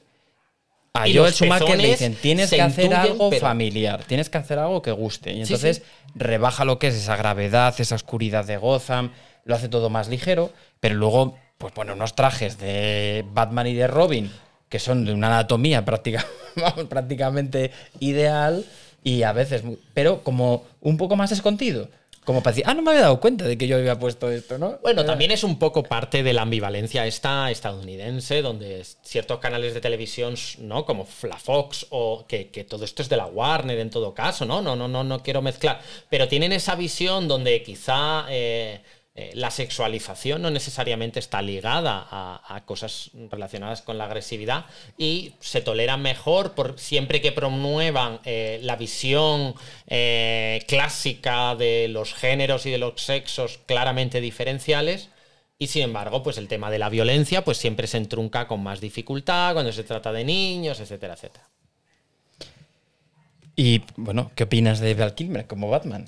Bueno, pues yo. ¿Te gusta? Porque yo, de primeras, cuando no, soy capaz de recordar mi idea original, pero yo creo que hace un Batman bastante solvente. Y eso que no sería alguien en quien pensaría en Batman. No, un Bruce Wayne, para empezar, un Bruce Wayne debe ser el único rubio.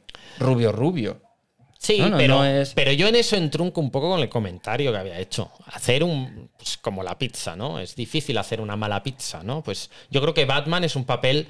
No, no, no quiero de- quitarle mérito a gente histórica que lo ha hecho, pero que, que es un papel con una dificultad artística no gra- muy elevada, siempre y cuando te seleccionen bien y no seas un personaje encasillado en algo, ¿no? Sino que seas capaz de, de- de renacer de tus cenizas y realmente crear una, una figura creíble para el espectador. Y yo creo que Val Kilmer, con independencia una vez más, porque todo lo impregna, ¿no? Si la historia es buena y eh, el director hace de todo ello una trama sensata con efectos especiales brutales y demás, pues parece que todo mola. Mola el bueno, mola el malo, mola todo, ¿no? Y lo contrario.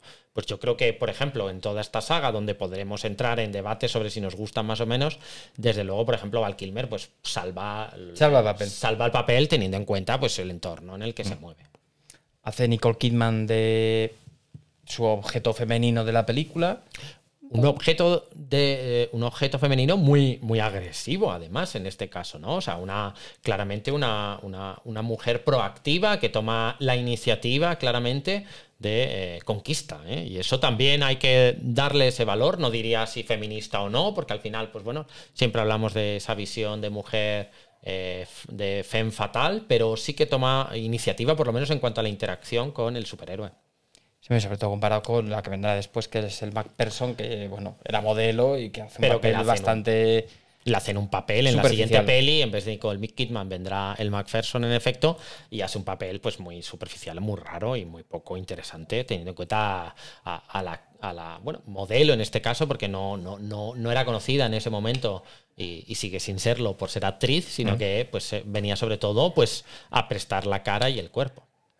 Sale Robin también, Chris O'Donnell haciendo del primer Robin. De- Que es el que realmente empieza con los pezones. ¿eh? El traje. Bueno, yo es que. Tenía pezones los dos, ¿no? En esta primera peli de Batman Forever, los pezones son especialmente más llamativos con el fondo rojo del traje. Me, me preocupa, pero debo de reconocerlo, eh, el conocer estos detalles. Pero bueno, yo también estaba en una época dorada de mi vida en aquel momento y me fijaba en ese tipo de detalles. Entonces, el traje de Batman. Podría tenerlos, pero no se notan demasiado. Y sin embargo, en el traje de Robin, pues la anatomía cobra más detalle en ese sentido. Hombre, hay que decir que el traje de Robin, comparado con el traje de Robin tanto de los cómics como de la serie original de Adam West, era bastante ridículo el traje original. En unos pantaloncitos cortos, unas botas de duende.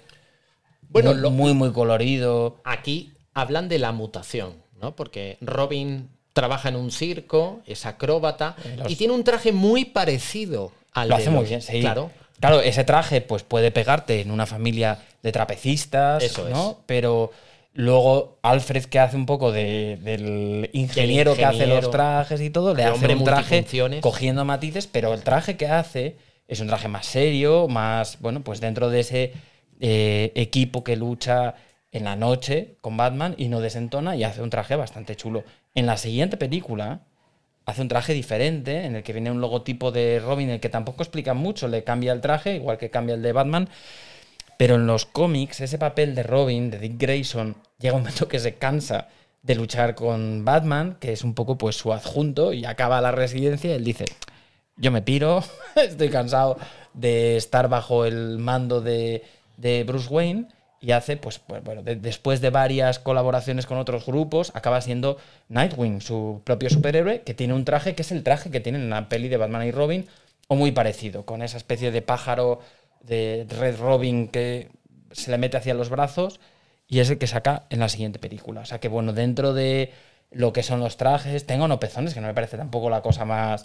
Nos No, no, reímos no. mucho y se hace la broma, pero bueno, Claro. tampoco es una cosa que ya... Bueno, pero llama la atención que en el momento en el que se pone en el traje, se, se- se enfoca toda esa zona, se enfoca la zona del periné. O sea, que es un enfoque de zonas anatómicas innecesarias a priori, incluso en esta segunda, ¿no? Que será Batman y Robin, la segunda de Joel Schumacher, pues Alicia Silverstone, que hace de Batgirl, pues le ponen tacones, que dices tú, pues bueno, bajar 10 pisos del tirón de un salto con tacones puestos, a lo mejor no es lo más cómodo del mundo, pero preocupa mucho la parte estética, ¿no? Y se valora mucho la parte anatómica de la belleza. Es una visión un poco clásica, ¿no? Un poco así grecolatina. Bueno, no- no- no es, pero es un dato muy interesante de esa saga también. sufrió muchísimo hate por lo por, por su aspecto pues, pues, bueno, cuando salió al principio desde que salió al principio ganó bastante peso la gente le criticó durante el rodaje tuvo muchísima presión y esto fue en una época pre-internet ¿no? bueno había un germen de internet pero desde luego no había eh, los foros ni las redes sociales que hay hoy en día que yo creo que le hubieran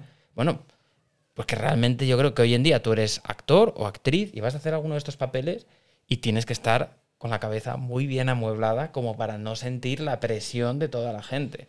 Por ejemplo, pues en la película nueva de The Batman de Matt Reeves, en la que el protagonista va a ser el Robert Pattinson y todos opinamos sobre qué Batman nos parece y en general es que no te pega como Batman.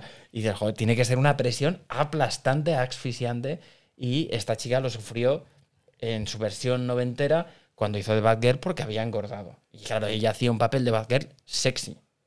Y para hacer un papel sexy es que tienes que estar a dieta perpetua.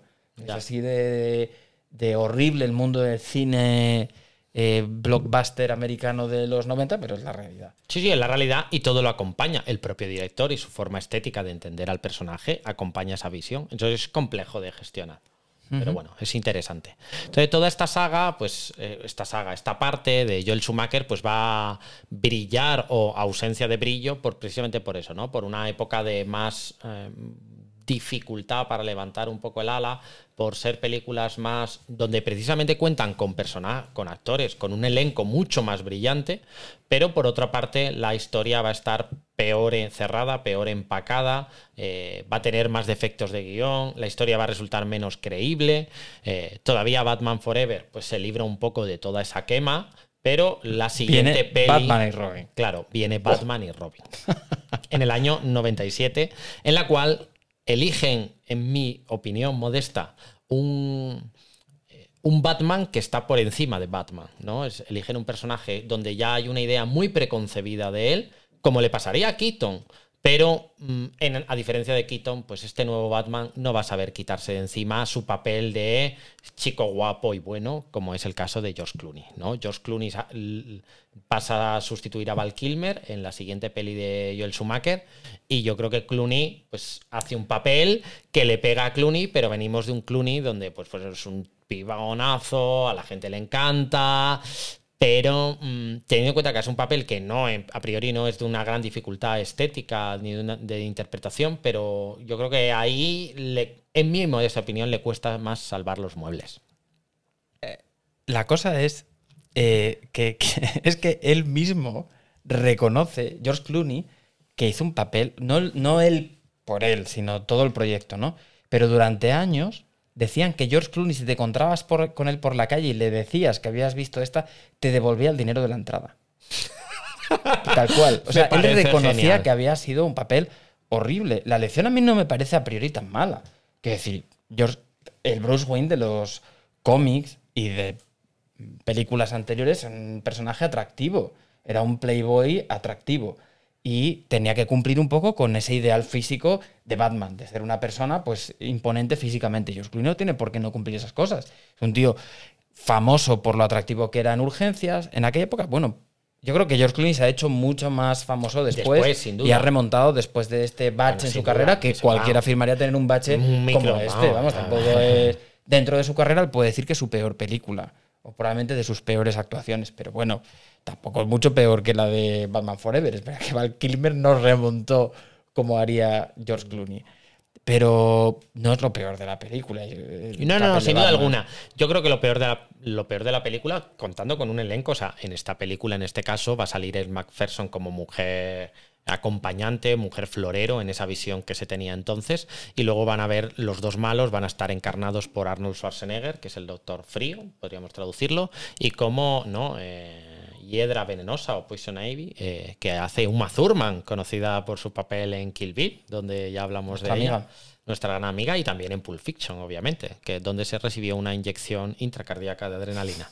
Pues bien, con este elenco en, al cual se va a sumar Chris O'Donnell una vez más como, como Robin y Alicia Silverstone como Batgirl, pues con todo este elenco y con un dineral asombroso para la época, pues hay un guion pues, que, bueno, sabiendo que los superhéroes desafían un poco la realidad, ¿no? Es ciencia ficción, pero bueno, que no, no, no caza, ¿no? No, no, o sea, es una película pues grotesca, donde cada, cada nueva aventura y cada nueva escena resulta más rara, más chirriante, y no es por falta, una vez más, no, no creo que los actores hayan hecho un mal papel, sino simplemente que todo se impregna. Es un guion que le falta contenido, que, que tiene muchos gazapos, que tiene errores incomprensibles. Incluso el humor es ridículo, ¿no? Las bromas de. O sea, es una película. Probablemente de estas cuatro, la que peor haya sobrevivido al paso del tiempo. Yo creo que ves esto ahora y te chirrías. ¿Sabe? Como a televisión más que a cine. Aunque hay algún escenario que está muy conseguido, la mayoría se ve, pues, cartón, piedra. No tiene el encanto del Gotham de Barton. Los guiones ridículos. El, el argumento es malo. Incluso en aquella época, pues estamos hablando de 1997, no lo hemos dicho, pero a principios de los 90 y un poco por el, por el éxito que tuvo la serie de Barton, empezó la serie Batman, la serie animada, que es fascinante. Es probablemente de los mejores productos de Batman, incluyendo películas, cine y películas animadas y cómic. Era espectacular. Una Lo- estética brutal. la estética era como de los años 20, los dibujos estilizados, oscuro. Cada serie, cada, cada, capítulo, que era un montón de capítulos, trataba a unos malos. Era un Batman que realmente tenía una cruzada no contra un personaje concreto, sino al Gotham que llevó a que mataran a sus padres. Un Gotham lleno de delincuencia sin sentido. Y él luchaba contra ese aspecto negativo de su ciudad y no veía a los malos como algo malísimo. De hecho, por ejemplo, Mr. Frío salía en esa serie y era un personaje con más matices que en la película. No, no solo en la película te demuestran que realmente lo que le hizo pues llegar a ese momento tan maligno y convertirse en un villano es el esfuerzo de salvar a su mujer, pero era mucho más empático en la serie animada. Eh, y así con todos, incluso había, me acuerdo, un episodio que había con Harley Quinn, en el que Harley Quinn estaba en la cárcel y después de tres temporadas, o sea, no era al principio, yo creo que eran varios años de serie, la había metido en la cárcel y ya salía y pues no quería, o sea, Batman no quería que ella incumpliera la condicional porque él sabía pues que esa parte oscura que había en cada uno, mejor que nadie, intentaba salvarla. Salvarla de cometer crímenes y volver a la cárcel. Yo creo que la serie animada conseguía algo que no consiguió ningún Batman, que es algo para los más frikis de Batman, ese personaje oscuro que es Batman, y a la vez algo que puedan ver incluso niños, cosa que no consiguieron todas ese, ese rango dinámico que tenía la serie, no lo ha conseguido nada. Y en concreto este personaje que, que era el de Arnold Schwarzenegger, yo creo que es mucho más acertado, coincidiendo en el tiempo, en la serie animada que en la película. ¿No? Y esa... mm, Sé que ese tema te gusta especialmente, el de Mr. Frío. Bueno, ah, pero bueno, no, no es un tema de la propia peli, ¿eh? O sea, que, No, no. que la, la medicina y el. Ya, ya hablaba, hemos estado hablando de, de que eh, Danny DeVito, haciendo el personaje de pingüino, pues debía de tener una sindactilia mal entendida y se interpretó como aletas. Y que bueno, eh, Mr. Frío en este caso, pues su mujer está afecta de la enfermedad de McGregor, que es una enfermedad rarísima que solo han padecido dos personas en el mundo, que son su mujer y, Alfred. no está descrita. Me parece una buena forma de salvar los muebles, es decir, en vez de decir una enfermedad conocida rara de la que te tienes que inventar los síntomas, no, no. Me invento la enfermedad entera y así me evito a los frikis de la medicina dando por saco. Perfecto. Te inventas. Si buscáis enfermedad de McGregor en Google, probablemente os aparezca la enfermedad de este boxeador McGregor. llamado McGregor, que tiene pinta de, de irlandés cabreado, con un tatuaje sí, ahí en el pecho, y que parece que tiene un tipo de artritis en tobillos crónicas. No sé si es una espondiloartropatía asociada, pues yo que sé a qué, pero bueno. En cualquier caso, pues que la enfermedad de McGregor eh, nace ahí en esa y muere en esa, en esa peli, ¿eh? donde eh, Mr. Frío parece que encuentra la cura para las fases más precoces. No, no, no quiero hacer mucho spoiler más allá de ello, botón spoiler.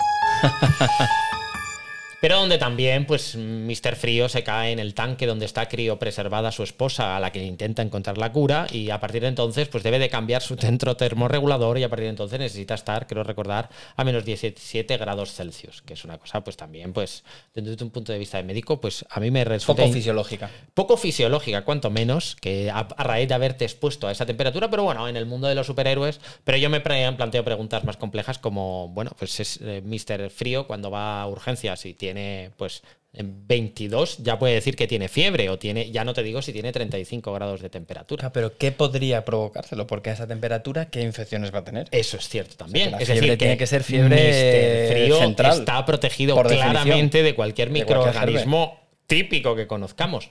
Y bueno, te sirve, sirve además como, como nuevo argumento contra que el frío da catarros, porque si el frío diese catarros, pues Mr. Frío estaría todo el día con un pañuelo, cosa que no es el caso, ¿no? Entonces, eh, pues bueno, pues al final es el contacto humano y él, precisamente por su temperatura, le hace poco vulnerable precisamente a los catarros e incluso pues a las eh, ¿no? Su- sustancias que vaporiza un Mazurman como Poison Ah, es Ivy verdad, es verdad, que había a las de- feromonas, ¿eh? que era resistente a Era feromonas. la- resistente a feromonas porque No sé era si un hombre de sangre fría, como los lagartos, ¿no? Y esa trae ella. Bueno, la, la peli fue relativo éxito en taquilla, un gran fracaso en crítica.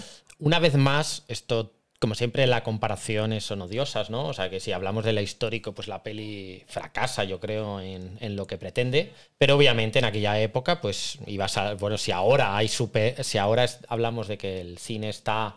Eh, saturado de películas de superhéroe, no era el caso de los años del año 97 y por tanto, pues al final la Bueno, gente de hecho, en el 97 Marvel estaba entrando en bancarrota. Estos son películas de su gran competidora, DC, pero para hacer una idea, Marvel estaba entrando en bancarrota y de hecho cogió sus derechos y los vendió como pudo, al precio que pudo, y eso explica que los derechos de las películas de Marvel, unos hayan ido para Fox, otros para Warner, otros se los hubiera quedado, y en los años 2000 y pico fue cuando resurgió Marvel con Iron Man, que era de los pocos que se había quedado. Porque los Cuatro Fantásticos los había vendido, me parece que a Fox, Spider-Man lo había vendi- vendido a Sony, y por eso tuvieron tantos problemas para integrar a Spider-Man dentro de las películas de los Vengadores. Pero la que resurgió ahí fue Iron Man en el 2000 y pico.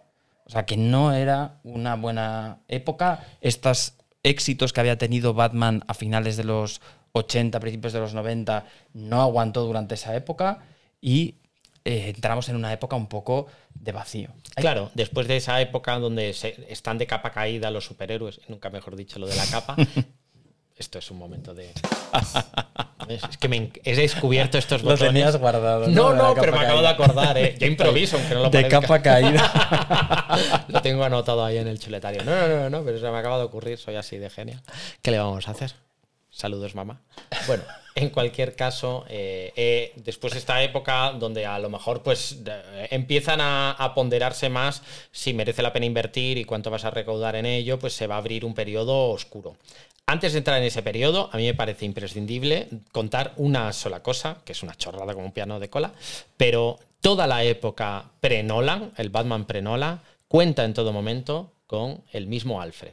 ¿No? Y también el mismo, El mismo comisario, comisario Gordon. Gordon. Y en la gente que vivió aquellas películas, como es nuestro caso, pues esa impronta es inevitable, ¿no? Michael Coach, que hace el papel de Alfred, pues es el gran Alfred. O sea, que esa, ese papel, porque en las cuatro películas lo va a hacer. Iban cambiando ¿no? todo lo demás, pero era todo lo una demás. constante. Eso es, es una constante y eso hace que en el simbolismo, en el lenguaje del cine de Batman, pues tengamos muy presente a esos dos personajes que hacen de comisario Gordon y de Alfred como, pues bueno, como identificadores. Te podían cambiar el Batman, te podían cambiar el malo incluso, aunque no, no era el caso porque cada vez era un malo distinto, pero se podría haber dado incluso el caso de eso, que no hubiera habido afectación, pero necesitaba reconocer lo que daba la, Sí, idea de como- como lo de que identificaba unía el este personaje, el universo. link, lo que linkaban toda, la, toda esa saga pre-Nolan, era precisamente, yo creo, el Alfred, que creo que eh, este actor, Michael Coach, hizo de forma muy brillante. Sí, era un poco el punto también de humor. Era, la verdad Era es un que era un Alfred personaje educado, sí. cortés, un mayordomo británico al uso, ¿eh? exactamente, pero que además tenía ese punto de humor ácido eh, necesario en su personaje. Entonces, bueno, yo creo que lo, lo hi- hizo, tuvo ¿no? Eh, grandes frases, ¿no? como, como la, la- la muerte no es una derrota, sino la victoria es haber defendido lo que uno cree hasta el final. Eh, pues bueno, tiene grandes momentos así y, y bueno, eh, eh, yo creo que fue un personaje muy entrañable. Totalmente. Llegamos a ese punto de vacío. 97 y... ya no vamos a saber nada más en el cine de Batman hasta el año 2005, en el cual se inaugura, madre mía, llevamos ya una hora y ahora empezamos a hablar, ahora empezamos a hablar Y qué mala influencia todopoderosos, de, ¿eh? de, de Christopher Nolan. Bueno, Antes de hablar de Christopher Nolan, a mí me gustaría que, eh, yo creo que no te acuerdas, pero ¿por qué hemos hecho el podcast de Batman? no me ¿Te acuerdo. acuerdas? ¿No? ¿No te acuerdas? Sabía que no se iba a acordar. Le estoy pretendiendo una trampa. Pues en realidad era porque no nos atrevemos a hacer un podcast de Ah, Nolan. claro, y dijimos, totalmente. bueno, para no hacer un podcast de Nolan, que habría que estudiar física, química, cuántica y gravedad, pues vamos a hacer un personaje de. Vamos a hacer un podcast de Batman que. A ver, yo ahí en- tengo que ser sincero. Y es, durante la pandemia, eh, entré en contacto con un grupo de amigos de mi tío y gente, que, pues, eh, amigos de amigos de mi tío, que para mí supuso como un balón de oxígeno en el horror que fue pues, la atención a la pandemia en el hospital en el que trabajábamos, eh, que era La Princesa. Fue un hospital muy machacado por el COVID, sobre todo en esa primera ola, un hospital pequeño en el centro de Madrid y que fue un auténtico horror. Y por carambolas del hospital, pues yo acabé trabajando en urgencias. José trabajaba en la planta en, en interna y la verdad es que yo lo viví muy mal. Y en aquel momento tenían un grupo de auténticos cinéfilos, porque es gente que conozco y, no es como nosotros que sabemos cuatro pelis frikis de los 90, sino gente, auténticos amantes del cine.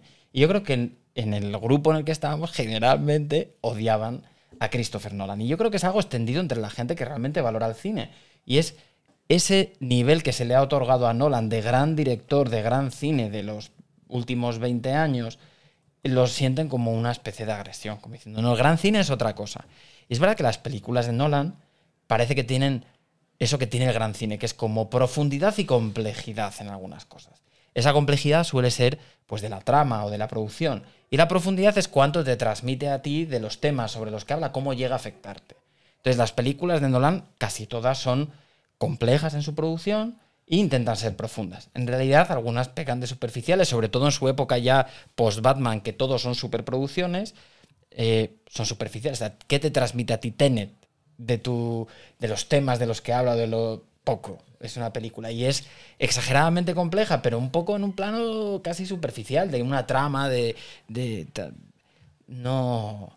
Entonces yo creo que lo, lo- les genera rechazo. A mí me gusta mucho Christopher Nolan, seré superficial, pero sobre todo alguna de sus películas, pues Hombre, entre yo- la música, la producción, la fotografía, la trama me gusta, a mí la ciencia ficción me gusta. Entonces yo soy un amante de las pelis de Nolan. Y para público muy exigente, pues creo que hacer un podcast sobre Nolan exige mucho trabajo. Analizar películas que son difíciles de analizar y hacer justicia sin quedar de fanboy de Nolan. Entonces no nos atrevimos, no nos atrevimos. Y dijimos, pues vamos a hacer lo de Batman. Porque, bueno, pues por esta misma visión, ¿no? Y, y porque en el fondo nos molaba mucho, creo que como superhéroe Batman, que no hemos hablado de sus comienzos del cómic, por, por, porque, bueno, ya llevamos una hora y diez y fijaos, no llevamos ni la mitad de la historia del cine. Pero, pero bueno, Batman es un superhéroe clásico, eh, a la par de Superman. eh, por lo menos eso considero yo, y, y su cinematografía es brutal. Eh, Nolan coge una historia mm, de tebeos, de cómics, y lo lleva a- al estrellato. Un estrellato que sí, que en el fondo, detrás de toda esa imagen que tú ves, lo único que hay es papel verde y croma y todo lo que tú quieras, ¿no? Es decir, que sí, que se aleja de la estética tradicional del cine, de las pequeñas miniaturas que veíamos con Barton, de pero sin embargo construye una trama muy sólida a nivel de guion, ¿no? O sea que las tres películas de Batman, que van a ser del 2005, 2008 y 2012, todas ellas protagonizadas por el mismo Batman, Christian Bale, un actor que no eran sus primeros papeles, pero sin embargo, pues no venía con una historia detrás, sino que ahí explosiona, había hecho ya papeles, pero no era alguien encasillado en una perspectiva como podía ser el de Keaton o Clooney, sino que venía un poco pues a asombrar al público y va a crear toda una saga espectacular con un elenco de malos y de malignos,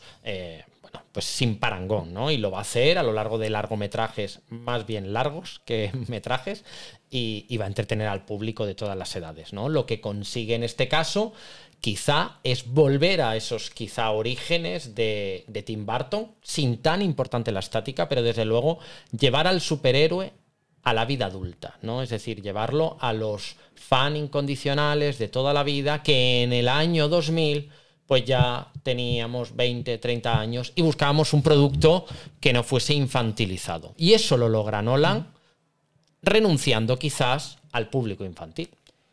De hecho, en su promoción hicieron bastante hincapié en todo eso.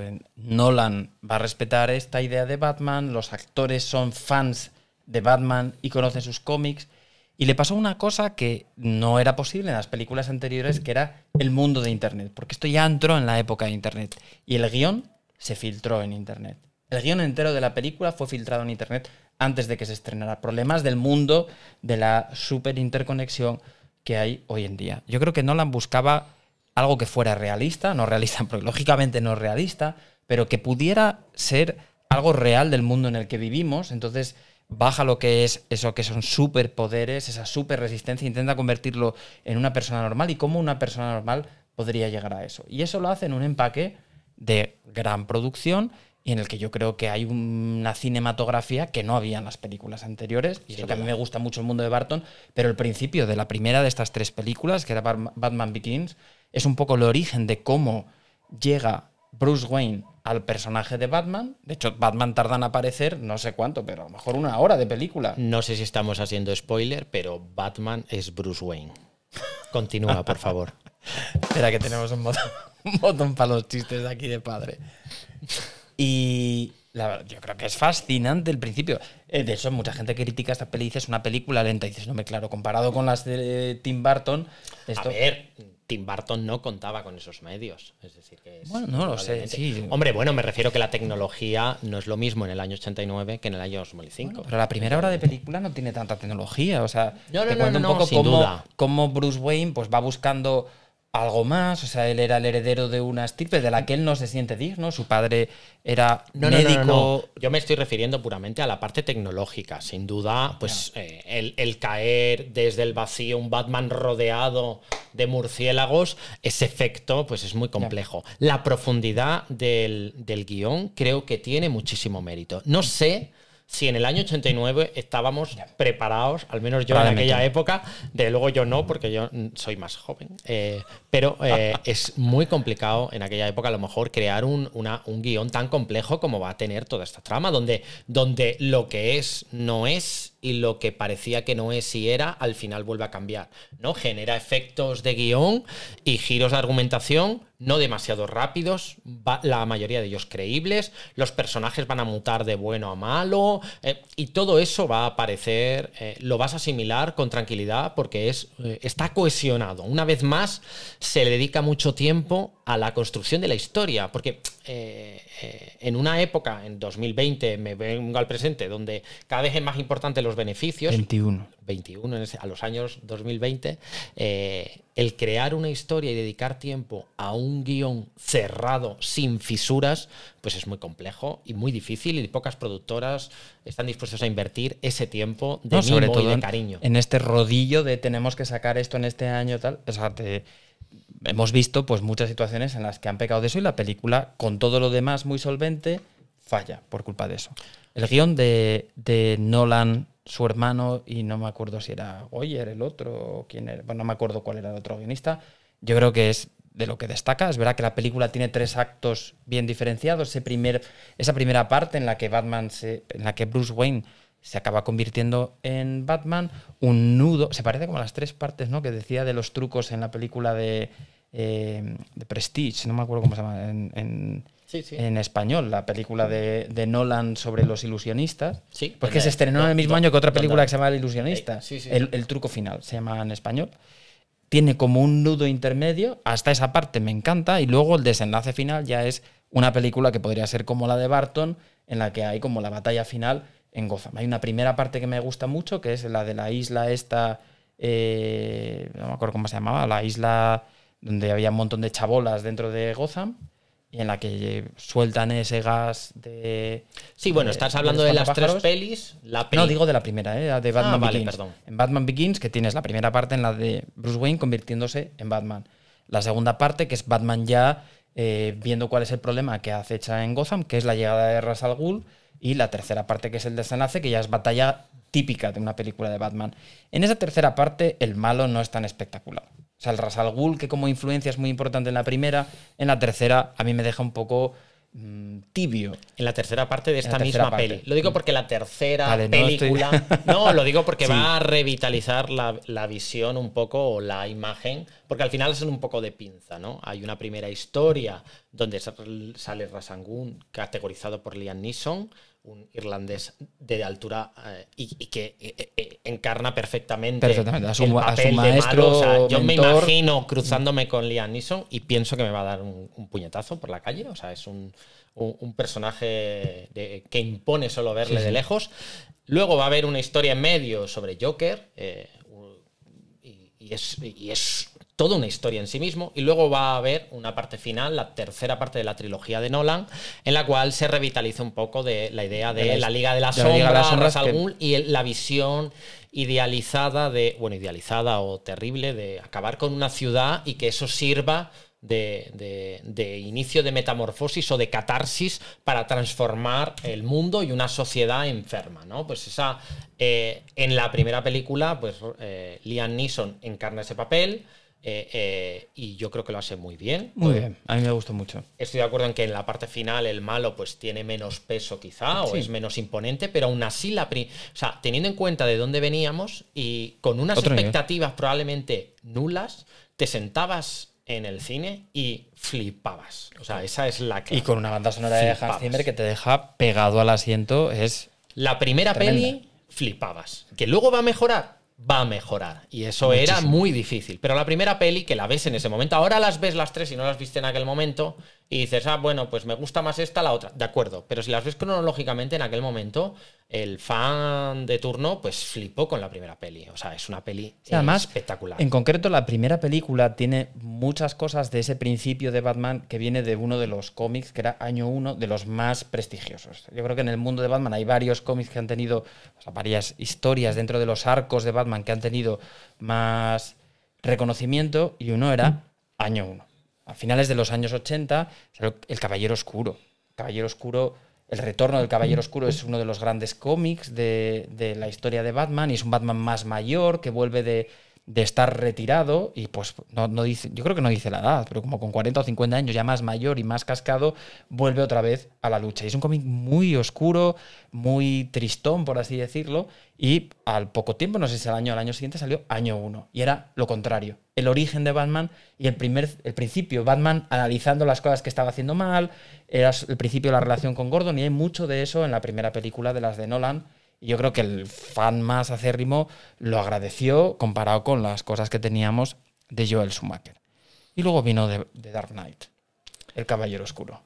eh, esa peli, pues, bueno, pues ahí consigue un efecto poco, bueno, poco visto en toda la saga, que es crear una historia complejísima, donde el bueno y el malo se van a ver en una encrucijada, donde se van a engañar mutuamente de forma continua y donde la película, con un ritmo frenético, no pierde cohesión. Te puedes creer más o menos que alguien acabe en una prisión con una bomba, no sé qué. Bueno, pues que como siempre tiene ficción detrás importante, pero un, eh, pues un, un guion muy fisurado, muy, muy, perdón, muy sin fisura, mejor dicho, muy cohesionado, y donde además, pues, eh, el Joker que se hace, que lo encarna Heath Ledger, eh, pues lo hace de una forma brillante. Eh, lo, hace sin duda de una forma brillante. Esa película, eh, yo creo que es una de las. es, en mi opinión, la gran película de Nolan, la segunda. Es la gran película que todo el mundo conoce, la que todo el mundo recuerda y, y, y la puedes ver mil veces y siempre sigues entretenido con ella. Fue un éxito de taquilla, de nominaciones, de reconocimiento de la crítica y probablemente la que menos Batman tiene, por así decirlo, o menos Bruce Wayne. O sea, realmente los protagonistas eran los rivales, los villanos, que era Harvey Dent, tanto en su versión de Caballero Blanco como en su versión ya como villano de dos caras. Volvería y, a salir un dos caras, por encarnado supuesto, por Aaron Eckhart. Por supuesto, el Joker de, de que también se criticó un poco cuando lo eligieron porque no se parecía a ninguno de los personajes que tenía antes. Heidegger es un australiano así guapete, en papeles conocidos por comedias, entonces hacer un... 10 razones para odiarte. A mí me parece un película. Esa peli me encanta. La de 10 razones es divertidísima. Y bueno, que es por la película que, le, eh, que Nolan decidió contratarle. Porque, eh, bueno, pues no me acuerdo muy bien. Porque, porque que era, yo creo que lo que le hizo eh, elegirle fue como que era capaz de guardar toda esa personalidad. O sea, que te hacía transmitir que ese papel tenía guardada como toda la persona y no la dejaba salir prácticamente. Y bueno, pues decidió que eso podía ser eh, lo que buscaba en su, en su Joker. El Joker de Heath es el, el, Joker más maligno de todos. No, no, no te cuenta su origen. Cada vez que le preguntaban por las cicatrices de la cara, contaba una historia distinta. Es el mal encarnado. Eh, Michael Caine en el papel de, de Alfred, Alfred decía que hay gente que simplemente disfruta viendo el mundo arder y es la ejemplificación del mal absoluto y encarna el papel de una forma brillante. Lamentablemente, eh, Heldegger eh, acabaré, acabaría falleciendo poco después y en medio del guion del rodaje de otra película. Y aún así recibiría el Oscar a Mejor Actor de Reparto a título póstumo. Históricamente nunca se había dado eh, un Oscar de este tipo a alguien que había fallecido. Eh, y totalmente, en mi opinión, merecido. O sea que hace un papel brillante. Y bueno, es eh, la, la, saga de Batman eh, en su conjunto. Fue elevada por este papel. Es de las pocas sagas de superhéroes que ha recibido eh, Oscarización. Y uno de ellos, pues no es. Por un Oscar no técnico. Claro, claro, por supuesto, por un Oscar no técnico, por los propios personajes, por considerar siempre una clase eh, de interpretación menor los superhéroes, pues Heidegger es, es oscarizado por este papel que pone desgraciadamente fin a su carrera, pero que le encumbra a la fama eterna. Además, una interpretación diferente, lógicamente, de lo que veíamos en Jack Nicholson. Tiene muchos aspavientos que ni siquiera son del Joker de los cómics. Ese lamerse la boca y esos. Realmente ese chuparse los labios era porque se le derretía el maquillaje y lo hizo y vio que quedaba bien y se pasa toda la película como haciendo chupeteos muchos de sus aspavientos incluso fueron improvisados. O sea, realmente Heidegger puso mucho de lo que a él se lo creo que se encerró en un motel para prepararlo durante un tiempo. O sea, realmente se metió en el papel. Lo de que esto tuvo que ver en su suicidio o en su depresión, que le llevó a sus zonas. Parece que es mentira, creo que él se lo pasó bomba y la gente que estuvo en el rodaje con él. Y que aparte, pues Heidegger tiene una historia de abuso de, analgésicos, de sedantes y que acabó pues en un caso de sobredosis que no sé si está muy aclarado, pero que no debe estar relacionado directamente con el papel. Su actuación fue magistral, pero el guion, el papel que crea Nolan para este Joker, yo creo que es el contrapunto perfecto a un Batman. Un Batman que en su historia y que en sus cómics junta diversos matices. Por un lado es el guerrero que vemos en las películas de Nolan. Yo creo que Nolan, queriendo llevarlo a un hiperrealismo, lo lleva a un, bueno, en las propias luchas que tiene en la primera película antes de ser Batman, tú ves que es un auténtico guerrero kung fu, Bruce Wayne, ¿no? Que se acaba preparando y intenta ese papel más físico. Y pierde un poco de lo que es ese gran detective que vemos en los cómics. En las películas de Nolan lo vemos en algunos matices, pero no nos lo muestra como su factor principal. Es una persona cuadriculada que busca todas esas conexiones y que te imaginas en la Batcueva con grandes mapas y, y cables rojos uniéndolo. Con el Joker es imposible. Y no es un esquizofrénico en el que sus ideas estén desorganizadas. Es como el profesor de la casa de papel en la segunda película. O sea, tiene unos planes que según él va contando le surgen sobre la marcha y realmente sin ninguna finalidad. Y esa falta de finalidad hace que para Batman no pueda conectar cable rojo. Es No tiene- absolutamente impredecible para él y es como su mayor némesis y a mí es de mis pa- papeles antagónicos favoritos de Batman y como decimos, una película de superhéroes está principalmente definida por su villano principal y en este caso yo creo que ha elegido el mejor y eh, por eso hace que sea la cima de... Pero hizo justicia. Hizo justicia Nolan con un guion fantástico y Heidegger con una interpretación por encima de lo que se esperaba. Como siempre, como decíamos, todo lo impregna, ¿no? Si tienes un buen guion, un buen director, mucho dinero de fondo y medios, pues al final todos los actores acaban brillando, ¿no? Eh, Christian Bale brilla también, hacen, le hacen un papel donde es un, un, un- un Batman frágil, que le vemos con heridas, con lesiones, la rodilla, una fractura vertebral tratada de forma sui generis en la última de las películas, en la tercera. eh, eh, eh, colgado ahí con una cuerda y con... Hemos cuestionado posible mm, sintomatología neurológica de la fractura vertebral. Mm, Lo que le pegaba, teniendo en cuenta, no hemos visto la resonancia de Bale en aquel momento, pero lo que le pegaba un poco, más que salir saltando de la cueva, era salir en silla de ruedas. Pero bueno, eh, al margen de las cuestiones técnicas médicas, pues hacen un, un- Batman más frágil, eh, más complejo eh, a nivel psicológico, ¿no? Donde desarrolla más la sensación de papel ambivalente de superhéroe y a la vez millonario excéntrico para, para que no se le reconozca. Los malos que van a encarnar toda esta trilogía, por así decirlo, pues serán Liam Neeson, como hemos dicho, Heath el doble dos caras con Aaron Edgar, donde hacen unos efectos para su doble cara brutales, fascinantes. Rescatan al espantapájaros, ¿no? Con Cillian Murphy, que no había salido nunca en las, en las, eh, en las películas y, es un, un- malo pues, del cómic muy interesante. Eh, en las primeras dos pelis ponen una, la chica, la novia de toda la vida, mm, eh, creo que la eligen muy bien, que es Kat, Katy Holmes, que es como, pues bueno, pues la, la típica novia con la que nunca acabas teniendo nada, pues qué mejor que la novia de Dawson crece, o sea, es perfecto su papel. Es una lástima que en la segunda peli no, no pudiera estar ella y fuese sustituida, pero era un papel también hecho a medida. Es la No, única incongruencia. en la Muy criticada. Yo creo que es la primera persona que dice que le gusta. el- Bueno, me refiero que, eh, o sea, que eh, me parece que eh, una el papel que ella tiene es un poco raro. En honor a la verdad, una vez más, se critica al actor por el papel que le dan. Pero es, un, es, eh, el único personaje que no encaja, pero no por su actuación, sino porque, bueno, pues eh, le gusta Bruce, pero luego no porque se le ve que pasa de todo, entonces no tiene eh, conciencia social como ella tiene, pero luego cuando se da cuenta de que tiene realmente conciencia social, lo que le preocupa es que vive obsesionado con esa conciencia social que en la que actúa de justiciero. O sea, es un personaje poco creíble dentro de la saga, entiendo que es lo que queda cojo, pero una vez más el actor hereda algo que no le corresponde, que no es la actuación, sino pues simplemente pues un, problema de guion donde a lo mejor eh, eh, el, el personaje está menos cohesionado.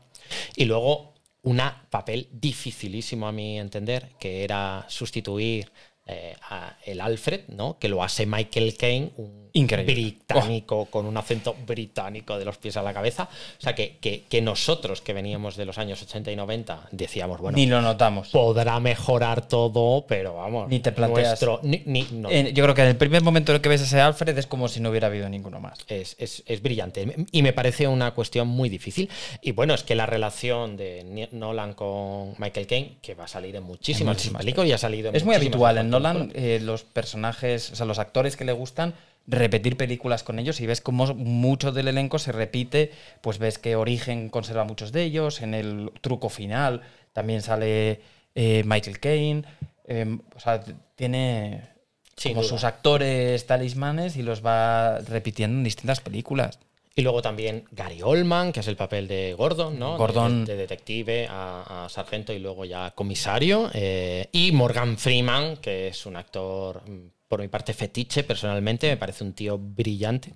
Y pues hace de Lucius Fox del armero y a la vez pues jefe de bueno jefe director de empresas y también hace el papel con muchísima solvencia Eh, la última saga va o la última peli última de la película. saga pues va a contar con Tom Hardy y otra vez Cillian Moore, que salen las tres como los grandes malos.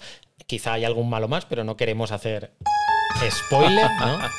las Sí, figuras femeninas en este caso ya no son las novias o chicas de Batman, sino que tienen un papel propio en la saga, como es Marion Cotillard, eh, que, que uno no esperaría encontrarla a priori en Una una, película de superhéroes, como tampoco con Anne Hathaway, que hace un papel muy digno de Sí, Batwoman. es una Batwoman muy diferente que la duda. Batwoman de, de Michelle Pfeiffer en, en Batman Vuelve. Y bueno, pues es un papel empático desde el principio.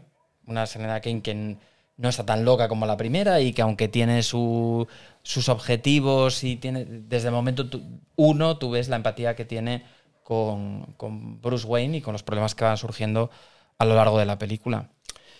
Y finalmente, pues también sale en esa última peli en el papel de, de- de Robin o de incipiente Robin, pues Joseph Gordon-Levitt, que también, pues yo creo que hace un papel muy digno. Y además, creo que detrás de todo está eh, cómo se van presentando los personajes y va la decadencia, porque la trilogía en su conjunto eh, está bien empacada, ¿no? De principio a fin. Desde el principio ellos pensaban que iban a hacer una trilogía. No sé cómo declaro bien. Tú puedes pensar que vas a hacer una trilogía, pero lo que es hacer una película de cara al dinero, los estudios y todo es bastante difícil. Cuando haces El Señor de los Anillos, sabes que si es la película, lo voy a dividir en tres la historia, como te deje, te corten el grifo a la segunda, queda sin hacer. Pero en algo como Batman, que nunca pasó en sabes animación. nunca sabes qué va a pasar, ¿no? Entonces, yo creo que en esta tenían claro eso. Unas cosas que tenían claras es que no querían un Robin. Es una cosa que llama la atención en el cómic, porque Batman, tienes el Batman solitario, con muchas historias de ese Batman solitario, pero luego Batman va teniendo gente a su alrededor, como va a ser Robin, como va a ser Batgirl, y eh, se convierte en una especie de mentor, y luego ha habido muchas historias de la familia de Batman. Ha habido distintos Robins. Robin en general no es un personaje tan querido como Batman, aunque ha tenido sus mejores y peores momentos. Y el, Batman, el Robin original era el que hacía Chris O'Donnell, que era Dick Grayson de los Grayson voladores, era el acróbata. Luego ha habido otros Robin y llama mucho la atención que en los, ya no sé si en los 80 finales o 90 había otro Jason, que era- otro Robin que era Jason Todd. Y a la gente no le gustó. Porque el Dick Grayson era majo, era divertido, era como ese eh, contrapunto a Batman. Eh, Jason Todd era un poco gilipollas. A la gente no le gustó, lo vieron en las ventas de los cómics y decidieron no matarle, sino hacer una votación a la Operación Triunfo. En el cómic venía al final el número de teléfono, había bueno, en un número que iban a países así de la Europa del Este buscando Robin el origen que tenía, Jason Todd buscando quién era su madre y Batman al Joker que tenía una historia ahí terrorista que yo creo que esta salía Bin Laden, bueno, no, no- no Bin Laden, pero salían terroristas islámicos y, y entonces al final del número había una explosión y decía, si quieres salvar a Robin, tal número. Y la gente lo mató. Jason Todd, el segundo Robin, murió a manos del público. El Y voto popular. El voto popular. y el tercero, que es el que Encarna. parece que va a ser Joseph Gordon-Levitt, era eh, Tim Drake, que era un niño detective, era un niño que había pillado con pistas que Batman era Bruce Wayne, algo que parece bastante evidente cuando ves las películas o lees los cómics, pero que a la gente de ese universo no le resulta tan evidente. Y representa un poco esa versión detectivesca de, de Batman que va a ser su mentor. Pero por alguna razón Nolan no quería, o sea, quería una unas películas sobre ese Batman solitario sin su, eh, ¿cómo se dice? Su compañero de aventuras tan positivo como, como suele ser Robin. Y hace un papel, a mí me gusta bastante en la película. Yo soy Gordon Levitt. Sí, sí, sí, sí. mm. A mí toda la saga me gusta, creo que está bien. O sea que a mí de las tres la que menos me gusta es la última, personalmente. Eh, creo que creo una estructura muy interesante. Te genera cosas como qué hace la gente viviendo, como crea un... A diferencia de las pelis pre-Nolan, que cada una de ellas va diferente, estas tres crean un mundo tal cohesionado que hace que te plantees en la tercera, pues como alguien de Gotham no ha vendido su casa y se ha ido. Porque dices, hombre, si, si se ha pasado todo lo de la primera y la segunda, son señales, lárgate de esta ciudad porque va a explotar por los aires. O sea, que, realmente te mete en la historia de, de la ciudad, ¿no? De la ciudad gótica, que puede ser más o menos gótica, pero que desde luego es... eh, cambia muchísimo a lo largo de las tres pelis. En la primera película es un poco más oscura, un poco más, a lo mejor que recuerda a las películas de, de Barton. En la segunda es un Chicago un poco más luminoso que en la primera y en la tercera es directamente Nueva York. Un Nueva York sin ningún complejo, salen los puentes... tomas Bueno. aéreas de, de Manhattan con los puentes cortándose y... Porque es- era la misión un poco necesaria, ¿no? De, de esa visión de aislar realmente en ese momento la ciudad por la trama que cuentan en esta tercera y última de la saga Nolan. O sea que yo creo que eso está, pues, se ve impelido a ello. Ya notábamos en la historia de las películas de, de- Batman que Gotham, pues, era Manhattan. Decías una cosa que es, eh, me acaba de venir, de ese Batman frágil. Un Batman que te, te dices, esto es una persona real que se lleva los golpes de las peleas, que le cambian el traje para hacerlo más resistente a perros. Hace la broma hasta de hacerlo más resistente a gatos, porque en las películas de Tim Burton le clavaba las uñas Catwoman. Y en el 2000, o sea, en un internet, no es el internet de ahora, con tantas redes sociales y con tantos blogs, había un, hay, porque sigue escribiendo, el doctor Sanders o algo así, es un seudónimo de un pediatra de, de, mm, yo creo que es de la zona de Chicago, que escribía en internet historias ficticias, escribía historias en el 2008, 2009, 2010 más o menos, escribió como lo que serían las notas médicas de un médico de Gotham County Hospital eh, atendiendo a Bruce Wayne. Y entonces salía como escribiendo, por un lado, la parte física, eh, pues la resonancia, lo que muestra un montón de heridas, piensa incluso si podría tener una enfermedad de- de los huesos frágiles, que explicará tantísimas fracturas, le hacen, ven tantas fracturas que le hacen eh, una gamografía y ve zonas de captación y piensan que puede tener una enfermedad metastásica.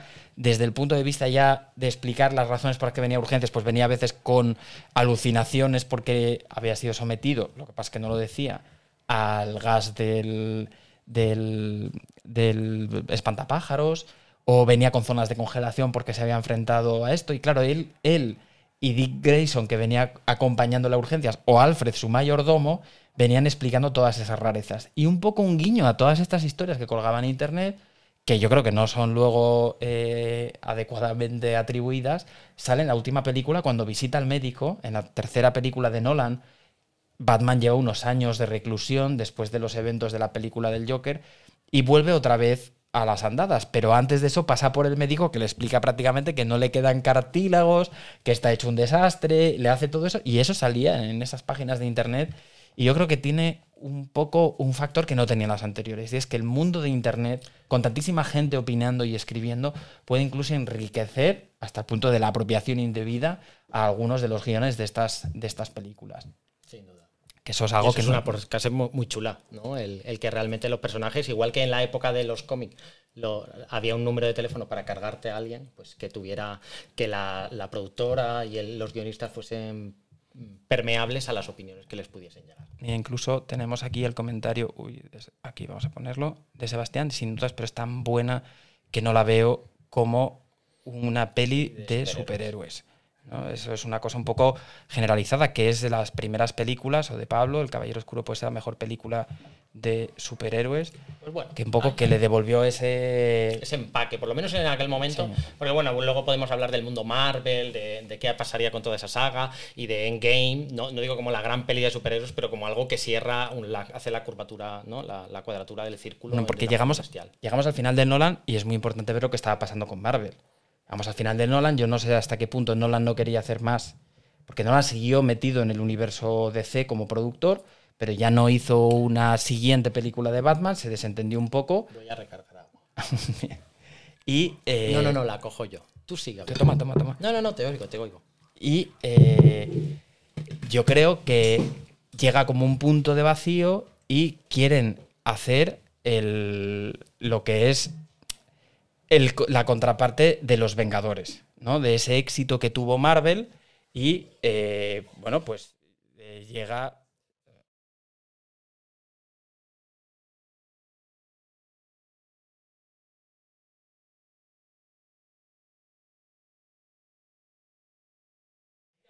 Y entonces el éxito que, tuvo los Vengadores lo querían replicar en el mundo de DC lanzando otra vez el universo, porque estas películas de Nolan son herméticas. Salió la película de Superman y querían engancharlo todo junto. Y entonces consiguieron o pensaron en un nuevo Batman. Y ese nuevo Batman fue el Batman de, de Ben Affleck. El Batman de. Bueno, Ben Affleck, la elección parece que al principio fue como siempre con cualquier otro nuevo personaje de estos, muy criticada. Pero yo creo que en la mezcla de qué tal Bruce Wayne es y qué tal Batman, para mí es probablemente de los mejores. Y entonces sacaron una película un poco extraña, que era Batman contra Superman o Batman V Superman. Eh, no sé si desearle a alguien que vea esta película por culpa nuestra. Y su segunda parte, que ya es un poco la copia de Los Vengadores, que sería la Liga de la Justicia. Entonces, estas películas yo creo que son, claro, tienen el problema de venir después de Nolan. Eso es una losa auténtica. Es muy difícil estar a esa altura. Bueno, yo no solo creo eso, yo creo que el, el por así decirlo, el mundo post-Nolan, pues ya empieza a adolecer de dificultades eh, en cuanto a las prisas por guion y por sacar peli adelante. Toda está un poco. Yo creo que la saga de superhéroes va a morir de éxito y creo que le pasa mucho a, la parte post-Nolan en cuanto a Batman, ¿no? Eh, el guion de Batman v Superman es un guion no cerrado. O sea, no, no está bien. O sea, hay errores de guion. A poco que lo ves, pues, es, pues yo qué sé, Superman es más rápido y por tanto podría salvar, no quiero hacer grandes spoilers, pero podría salvar a su madre y sin embargo va Batman y en lo que Batman salva a la madre, pues Superman llega al mal. O sea, tiene errores de guion, de bulto, que son visibles a cualquier... Y cuidado aquí, no, porque alguien dirá, bueno, es que hay que tener en cuenta el fin de lo... Eh, en los años 80 y 90 las películas de Batman eran para niños y te pueden gustar más o menos si las ves ahora y te pueden parecer insufribles, pero cumplían la función de entretener al público joven. Esta nueva saga que estrenaría Nolan tiene otras eh, expectativas, tiene otros objetivos, ¿no? Que es conquistar al fan histórico, no ser fiel necesariamente al cómic, al guion, a la historia, al personaje, tener licencia poética sin duda, pero desde luego crear una historia creíble. Eh, Batman v Superman no es una historia creíble. Es el primer intento de Zack Snyder, ¿no? Bueno, creo que también hizo la previa, la primera de lo que sería la Liga de la Justicia. Y luego vendría un, toda una época compleja, eh, donde una, una, vez más lo que haga el director impregna todo lo demás, lo que haga el guion impregna todo lo demás, pero estoy contigo, Ben Affleck ha sido muy criticado y sin embargo, bueno, eh, médicamente es difícil de explicar sus cambios de volumen, más allá de patología tiroidea grave y alterna. la, pero en la primera película físicamente... Eh, es la imagen de los cómics de Batman. Y además es que inmenso. Es súper. Es, o sea, yo, yo, lo veo como presidenciable. Me lo, me lo, pones de presidente de los Estados Unidos con, con un pecho que es mayor antero-posterior que de, la, de izquierda a derecha y te lo compro. O sea, es un tío que, que, que la imagen permite eh, generar una idea de imposición. Impone, pero luego es una persona que transmite. O sea, el, el Bruce Wayne que sale en Batman v Superman, yo creo que es el más parecido al prototipo de los mejores cómics. Sin duda. Muy Otra cosa influenciado es... por ese Batman mayor del Caballero Oscuro, de la novela gráfica, claro. de los cómics, eh, que viene ya peinando más sus canas, claro, con más experiencia. Con más experiencia. Incluso salen escenas en la Batcueva como si hubiera muerto el Robin con ese cartel de, del Joker como ha muerto por tu culpa, enviaste a, a Robin a Yo creo que a morir, asume, o sea, como Batman, asume muy bien ese papel de inicios de los Batman, de un Batman que se vuelve muy sabio de golpe y luego se da cuenta que no tiene ni idea, ¿no? Esa, esa curva de, de, aprendizaje clásicos, pues yo creo que, que, que Van Affleck se pone muy bien en este punto en el cual ya te crees muy listo de R2, te das la hostia porque cometes graves errores y luego ya tu aprendizaje va de forma más lineal y se ve muy influido por tus errores, por tus miedos, por tus perspectivas y creo que esa parte la hace muy bien. Pero la historia, y, y, y yo la verdad que no entraría en mucho detalle, todo lo que es el Batman post eh, Nolan, eh, me parece que toda la saga de, de, de la Liga de la Justicia, a mí, en mi caso, en mi opinión, adolece de necesidad de crear un una historia más, más cohesionada, más Incluso las, la de la Liga de la Justicia propiamente es como una versión de buscar su propio Thanos del universo Marvel de los Vengadores y pierde, ¿no? Pierde alguna de las ventajas que tienen algunos de sus superhéroes y, y en muchos paralelismos también. Por ejemplo, en las de los Vengadores, Iron Man, que es probablemente la contraparte Marvel de Batman. Los dos son millonarios, no tienen poderes, eh, juegan con otros superhéroes que sí que los tienen y ellos son más frágiles, pero lo, lo suplen con dinero y con una capacidad para, pues para la ingeniería tremenda. Lo que pasa es que Batman es su versión más oscura. Los dos tienen en común una cosa y es esa mentalidad de tengo que prepararme para defender al mundo de cualquier daño. En el caso de Iron Man lo refleja cuando él tiene visiones en las pelis de los Vengadores de que viene algo detrás de esa invasión que aparece en la primera de los Vengadores y entonces él ya sabe que existe eso que va a venir luego en el caso de la película de, de no de Endgame, la, ¿cómo era? La de Infinity War, que es Thanos. Y él dice, yo ya sabía que había esto y él había intentado prepararse como podía. Batman es igual. Batman está siempre preparándose y de hecho hay historias de cómics, como hay una que se llama Torre de Babel, de la Liga de la Justicia, en la que alguien empieza a atacar a todos los superhéroes dándoles en su punto débil. Eh, ataca a todos de una manera implacable y descubren que al final es, pues, sin hacer spoilers, un malo que lo que tenía es los archivos de Batman. Batman tenía los archivos sobre cuál era el punto débil de cualquiera de los otros, ya no de los villanos, de los superhéroes. Y es lo que ocurre en Batman contra Superman, que Batman interpreta a Superman como una amenaza, lo primero. O sea, no piensa, esta persona es buena, nos ha salvado este malo, es, este tiene unos poderes de la hostia, ¿cómo podría acabar con Superman en el caso de que se vuelva malo? Pero lo hace con un guion que es que lo hubiéramos hecho mejor nosotros, o sea, con un montón de errores de obra de teatro del colegio, como eh, incluso el plan del ex Luthor que te lo ponen como de súper inteligente, haciendo el actor este, Leisenberg, que hacía de Mark Zuckerberg en la de la red social, que es como una extensión. Yo me imagino a Mark Zuckerberg haciendo del ex Luthor, ¿no? Sí, sí. me lo podría creer. Es como Facebook Totalmente. contra Superman. Sí, sí. Pues es absurdo. O sea, dice, no, quiero que Batman luche contra Superman y que todo el mundo lo vea. No hay nadie viéndolo. No hay cámaras. Es una lucha totalmente ridícula, ¿no?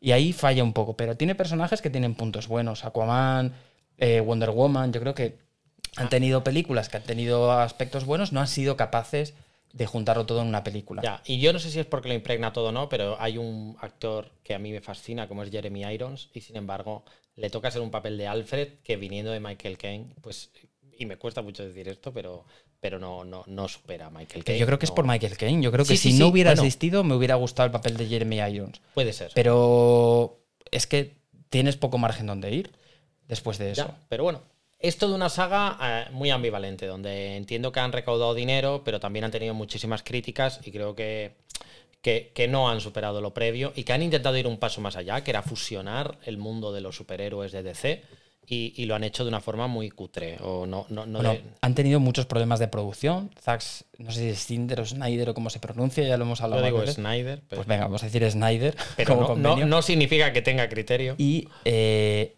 bueno, pues se fue alejando de la producción, de, de los productores, por la presión que le metían y coincidió que en esa época falleció su hija. No sé si es Estamos hablando de la peli La, La peli Liga de la la Justicia. Y entonces él abandonó el proyecto y trajeron a Josh Whedon, que era el que había hecho Los Vengadores, la, la primera película, que tuvo muchísimo conflicto con todo el, el- los actores del, del rodaje, que hizo nuevas escenas cuando los actores ya estaban grabando otras películas, es lo que hizo que Mark Hamill, que estaba grabando la de Misión Imposible, donde salía con bigote, grabara escenas de Superman y el bigote se lo tuviera que quitar digitalmente. Hicieron un papel, vamos, un trabajo horrible. Entonces se ve que tiene como algo extraño en la cara, todo muy cutre y además con acusaciones de maltrato a algunos personajes, Calvin. especialmente al que hacía de Cyborg. Eh, bueno, todos se quejaron mucho y eso hizo que los fans hicieran una petición que fue eh, a más con el paso de los años, se acabó estableciendo en una versión patrocinada por HBO, que es la versión del director con escenas nuevas, que es la, la que te, tú tragaste el otro día de cuatro horas.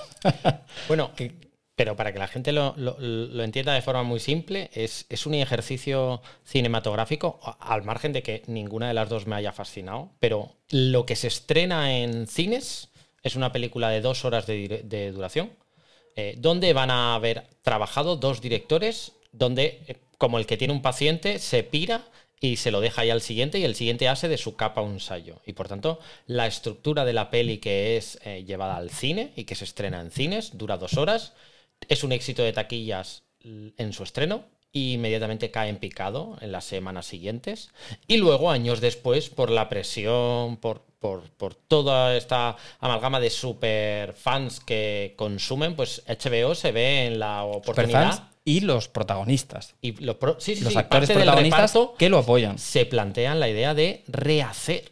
¿Cuál era la visión de ese director? Del- como si de- fuera. De Snyder, ya repuesto un poco de sus problemas personales por lo que había pasado con su hija, pues decide volver a hacer un montaje nuevo del director con nuevas escenas. Pero eh, si a alguien le mola mucho el tema del cine, sin ser una obra del cine brutal, es muy interesante ver las dos. No, no digo porque la historia lo merezca, sino por ver cómo alguien cortando y pegando las escenas en orden diferente es capaz de construir una historia nueva. Es un ejercicio muy interesante porque sí, en efecto, la segunda, que es la de Zack Snyder entera, el montaje del director, que dura cuatro horas, repito, cuatro horas, pues mejora la historia. No era difícil mejorarla, y más dedicándole dos horas más de tiempo, pero da una imagen estética más interesante, se toma más tiempo en el trasfondo de los personajes, y, la verdad es que es un ejercicio interesante, porque en realidad te cuenta una historia que obviamente no, no inventa nada nuevo, pero te das cuenta de que como contándote lo mismo de otra manera, en realidad eh, es una historia no diría nueva, pero bastante diferente. Y ese efecto cinematográfico es un ejercicio interesante, insisto. No digo que sea el mejor ejemplo de película para hacerlo, porque al final te tiene que tragar seis horas en total de peli un poco, en mi opinión, truño, la verdad. Sabiendo que la segunda parte, la de cuatro horas, es mejor. Pero claro, necesitas dedicarle cuatro horas de tu vida. Y la vida es muy corta. Lo que pasa es que también, aparte de lo que tú dices, que yo estoy de acuerdo, pero es verdad que cuatro horas para una película se me ocurren varias películas, incluso varias que puedes ver en ese tiempo, donde aprovechar el tiempo mejor, pero ha acabado en un problema de diáspora del universo DC, que quería competir contra ese Marvel, que es como una dictadura, en el que los actores fichan, tal, tiene todo planeado a la perfección, con entregas en tales años y tal, y esto pues pasa que el propio Ben Affleck ha dicho basta, va a salir en la peli de The Flash, que va a ser el mismo, pero ya tenemos una nueva película de Batman, no sabe si va a enganchar con las de Aquaman y las de Wonder Woman que tienen sus nuevas entregas programadas, entonces hace que sea un poco más caótico. Sí, y luego sí, en ese mismo universo, cómo encaja el Escuadrón Suicida, cómo encaja la Pero es que- película individual de Joker. Pero estamos hablando porque el propio DC y toda, ¿no? Y la Warner y todo el mundo que está detrás no ha tenido una idea. Se ha preocupado más en ir sacando películas que en crear un producto unificado, o por lo menos lo nuevo que construyes que enlace con lo anterior. Y eso es un problema. Eso es algo que Sí, hizo muy bien Marvel, con la figura de duda. Kevin Feige, que es el que ha ido un poco siguiendo esa continuidad y diciendo ahora tiene que salir esto, el malo de aquí lo vamos a ir introduciendo, vamos a ir haciendo estas cosas, como para mantener eso con las diferencias que son cada papel, cada, perdón, cada película, con cada guionista, con cada director, pero todo dentro de un universo cohesionado. Y eso en DC Eh, no han el sabido gran ejemplo es esto, ¿no? Cuando tú te enmiendas a ti mismo y recreas una nueva película porque no convences con la anterior, pues ya estás diciendo que, que la tu, tu guion no está cohesionado, tu historia hace aguas, tiene eh, flecos sueltos por todos lados, ¿no? Y, y las decisiones son arbitrarias, ¿no? Porque en realidad dura cuatro horas, porque inicialmente, como se iba a estrenar en HBO y se estrenó en HBO, pues la idea era que se- fuese una serie corta, y fuera, pero luego pensaron que nadie que se hubiera tragado ya dos horas, pues iba a ver capítulos que les fueses poniendo como ahí una, cuando ya todo el mundo sabía cómo iba a acabar. Entonces, realmente al final acabaron poniendo las cuatro como, horas del como tirón. la película del irlandés, que yo creo que es un poco lo mismo, como esto es online. Pues bueno, la cosa es que esto destruyó un poco esa cohesión con el universo Marvel y dejó que se pudiera hacer una película aparte sobre Joker. Sé que te fascina el tema y que podemos un poco... Bueno, yo lo primero antes. Yo creo que ya hemos acabado con el tema Batman entero en cuanto a toda la trilogía. Y yo, ah, de trilogía me refiero a toda la cimena- cinematografía del personaje. Y yo lo que te preguntaría lo primero es: ¿cuál es, después de todo esto que hemos dicho, tu peli de Batman favorita? el Caballero Oscuro. ¿Y por qué? Muy brevemente, aunque ya lo has explicado. Bueno, yo creo que excede lo que es el cine de superhéroes. Empieza por una escena... Coincides con Sebastián Castellano. Coincido con Sebastián. Y con mucha gente seguro también, porque eso es común. Pero el principio de la película parece un atraco grabado de una manera perfecta, una cinematografía estupenda. Y, y tiene un esquema. El, el principio me encanta, pero es un esquema que mantienen las tres películas, que es personajes disfrazados hablando del malo del que va a ser la película, que está dentro de eso. ¿no? O sea, empieza más o menos con eso en, Sí, sí, sí. en todas las películas. Sorprende en Nolan. cada. Y en cada en esta, pues está el Joker disfrazado, hacen el atraco y ya desde ahí me tiene completamente ganado. Y ese papel de Joker, para mí es lo que define la película. Creo que es el mayor enemigo que puede tener Batman. No encaja sus esquemas, no entiende su motivación y por tanto no se puede anticipar. Y, y- y los esfuerzos que hace enfrentándose, pues le lleva a su, a su mayor nivel. Y para mí es la mejor peli en, en todo. Me gusta el Gotham que demuestra, los secundarios, Harvey Dent, el comisario Gordon, yo creo que es la película que tiene un papel más importante. Eh, Maggie Gyllenhaal sustituye a tu querida. eh, ¿cómo, cómo se llama? La- no me acuerdo. Rachel. Katie Holmes haciendo Katie de Holmes Rachel. haciendo de Rachel. Eh, y lo- yo creo que la supera, hace ese juego de triángulo amoroso entre Harvey Dent, lo lleva de una manera súper natural, muy bien. Me encanta, me encanta esa película, me parece la mejor. ¿Tú tienes otra película favorita? Eh, bueno, yo mm, voy a hacer una confesión. Y es que sí, tengo otra favorita. Pero me avergüenza profundamente. Y entonces tengo que contextualizarlo. Este es un momento de turra, lo siento. Pongo, Eh, pongo música ¿Hay de música de turra? Ah, mira, podemos poner esta música como turra auténtica. Pues bueno, lo primero para contextualizar esto sería decir que yo nací en el 84, por tanto yo no fui a ver a Michael Keaton estrenar eh, la peli de Tim Burton, ni tampoco en el 92 fui a ver eh, Batman Return, la verdad, y son dos pelis que me fascinan. Pero yo tendría que decir que yo vengo de un pueblito muy pequeño, en Lanzarote, eh, y mi contacto con el cine no ha sido el de la mayoría de la gente. Yo lo he hecho a través del videoclub. Me gustaría contar que yo ah, me relacioné con el cine, rollo Cinema Paradiso, en el, el cine del pueblo, mirando ahí una, ¿no? una, una pared entera donde se proyectase algo, pero no fue así. Mi padre tenía un videoclub ¿eh? y eso deja impronta. O sea, yo me tragué todo VHS que hubiese eh, del año 80, y 90 betas. y 2000. Sí, bueno, ¿Tenías betas? no, no, no, VHS. Bueno, perdón para los eh, la gente que está estudiando el MIR. VHS no hace referencia al virus herpes simple, sino es el casete El este. cassette. Un cassette. ¿Dónde se grababa el vídeo? Era un, ca- era un vídeo. Solo que era como el, el- el disco de vinilo, se le llamaba disco. Luego le llamaron de vinilo porque había que especificar porque había otra opción. Pues el vídeo en su momento, pues solo había un formato posible que era VHS Bueno, había el, formato Betamax que perdió en la batalla con el perdió VHS. claramente la batalla y yo, pues que nací en el 84, pues para mi padre que en 90, estoy hablando ya del año 90, 91, cuando tienen el videoclub, pues yo ya veía los VHS directamente. Y bueno, eso te genera una impronta en esta época de acelerada de la vida, pues eh, te genera una impronta. Yo he memorizado eh, detalles de fotogramas. O sea, yo no sé, me acuerdo de esta grabación está protegida por la ley. Los titulares del copyright solo autorizan su distribución en un magnetoscopio que no esté conectado a una red de Con lo que pirateaste después. Quienes reproduzcan, plagien o comuniquen públicamente la totalidad o parte del contenido de esta película. O sea que he, he memorizado cada cosa, cada detalle infinitesimal mm, absurdo. Me río ya ahora de la gente que le da el skip por, uy, mira, la uy, no puedo aguantar 10 segundos de intro de tal serie. No tienes ni pajolera idea de lo que es haber perdido vida, parte de tu vida. Yo veía mi vida pasar cada vez que ponía una peli de este tipo y veía que el comienzo no llegaba. Y bueno, pues por eso mismo yo realmente la primera peli que fui a ver el estreno fue la de Batman Forever, de Joel Schumacher. Yo ahí tenía 11 años. ¿eh? Y bueno, no es mi mundo favorito, no es mi director favorito, no es mi Batman favorito.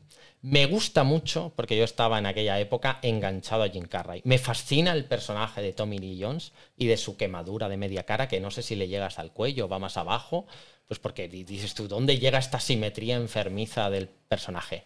Pero bueno, o sea, entiendo que la peli a la gente le resulte malísima, pero a mí me retrotrae a momentos de mi infancia. Entonces reconozco que es un guion horroroso, que yo el Schumacher, pues bueno, la he vuelto a ver, y, pero cuando la veo, pues sigo oliendo aromas de mi infancia y me sigue sabiendo a, mi época. Y, y- es la primera peli Batman que yo vi en el cine y le tengo mucho cariño. Entiendo que tiene muchas pegas, pero bueno. Bueno, te voy a contar un. Voy a decir un secreto. Yo es una cosa que no sabía hasta que me puse a mirar para esto. Michael Jackson pidió ser Edward Nigma. Llamó para hacer el casting y Joel Schumacher, dentro de su locura de película, tomó la decisión de que no fuera Michael Jackson, que te lo podías haber encontrado en el cine en aquella época. Jim Carrey con sus movimientos, con su vara, su A bastón mí me gustó mucho. moviéndose. También lo vi de niño, me gustó mucho. Si el conocimiento es poder, entonces Dios he de ser. O sea, esa- esa- ese fan absoluto de ese niño, fíjate tú, qué repelente debía ser, que a mí me encantaba el malo que quería el conocimiento del universo, la... la- Wikipedia enganchada a la cabeza. Fíjate tú qué asquerosamente repelente debía ser yo de niño, ¿eh?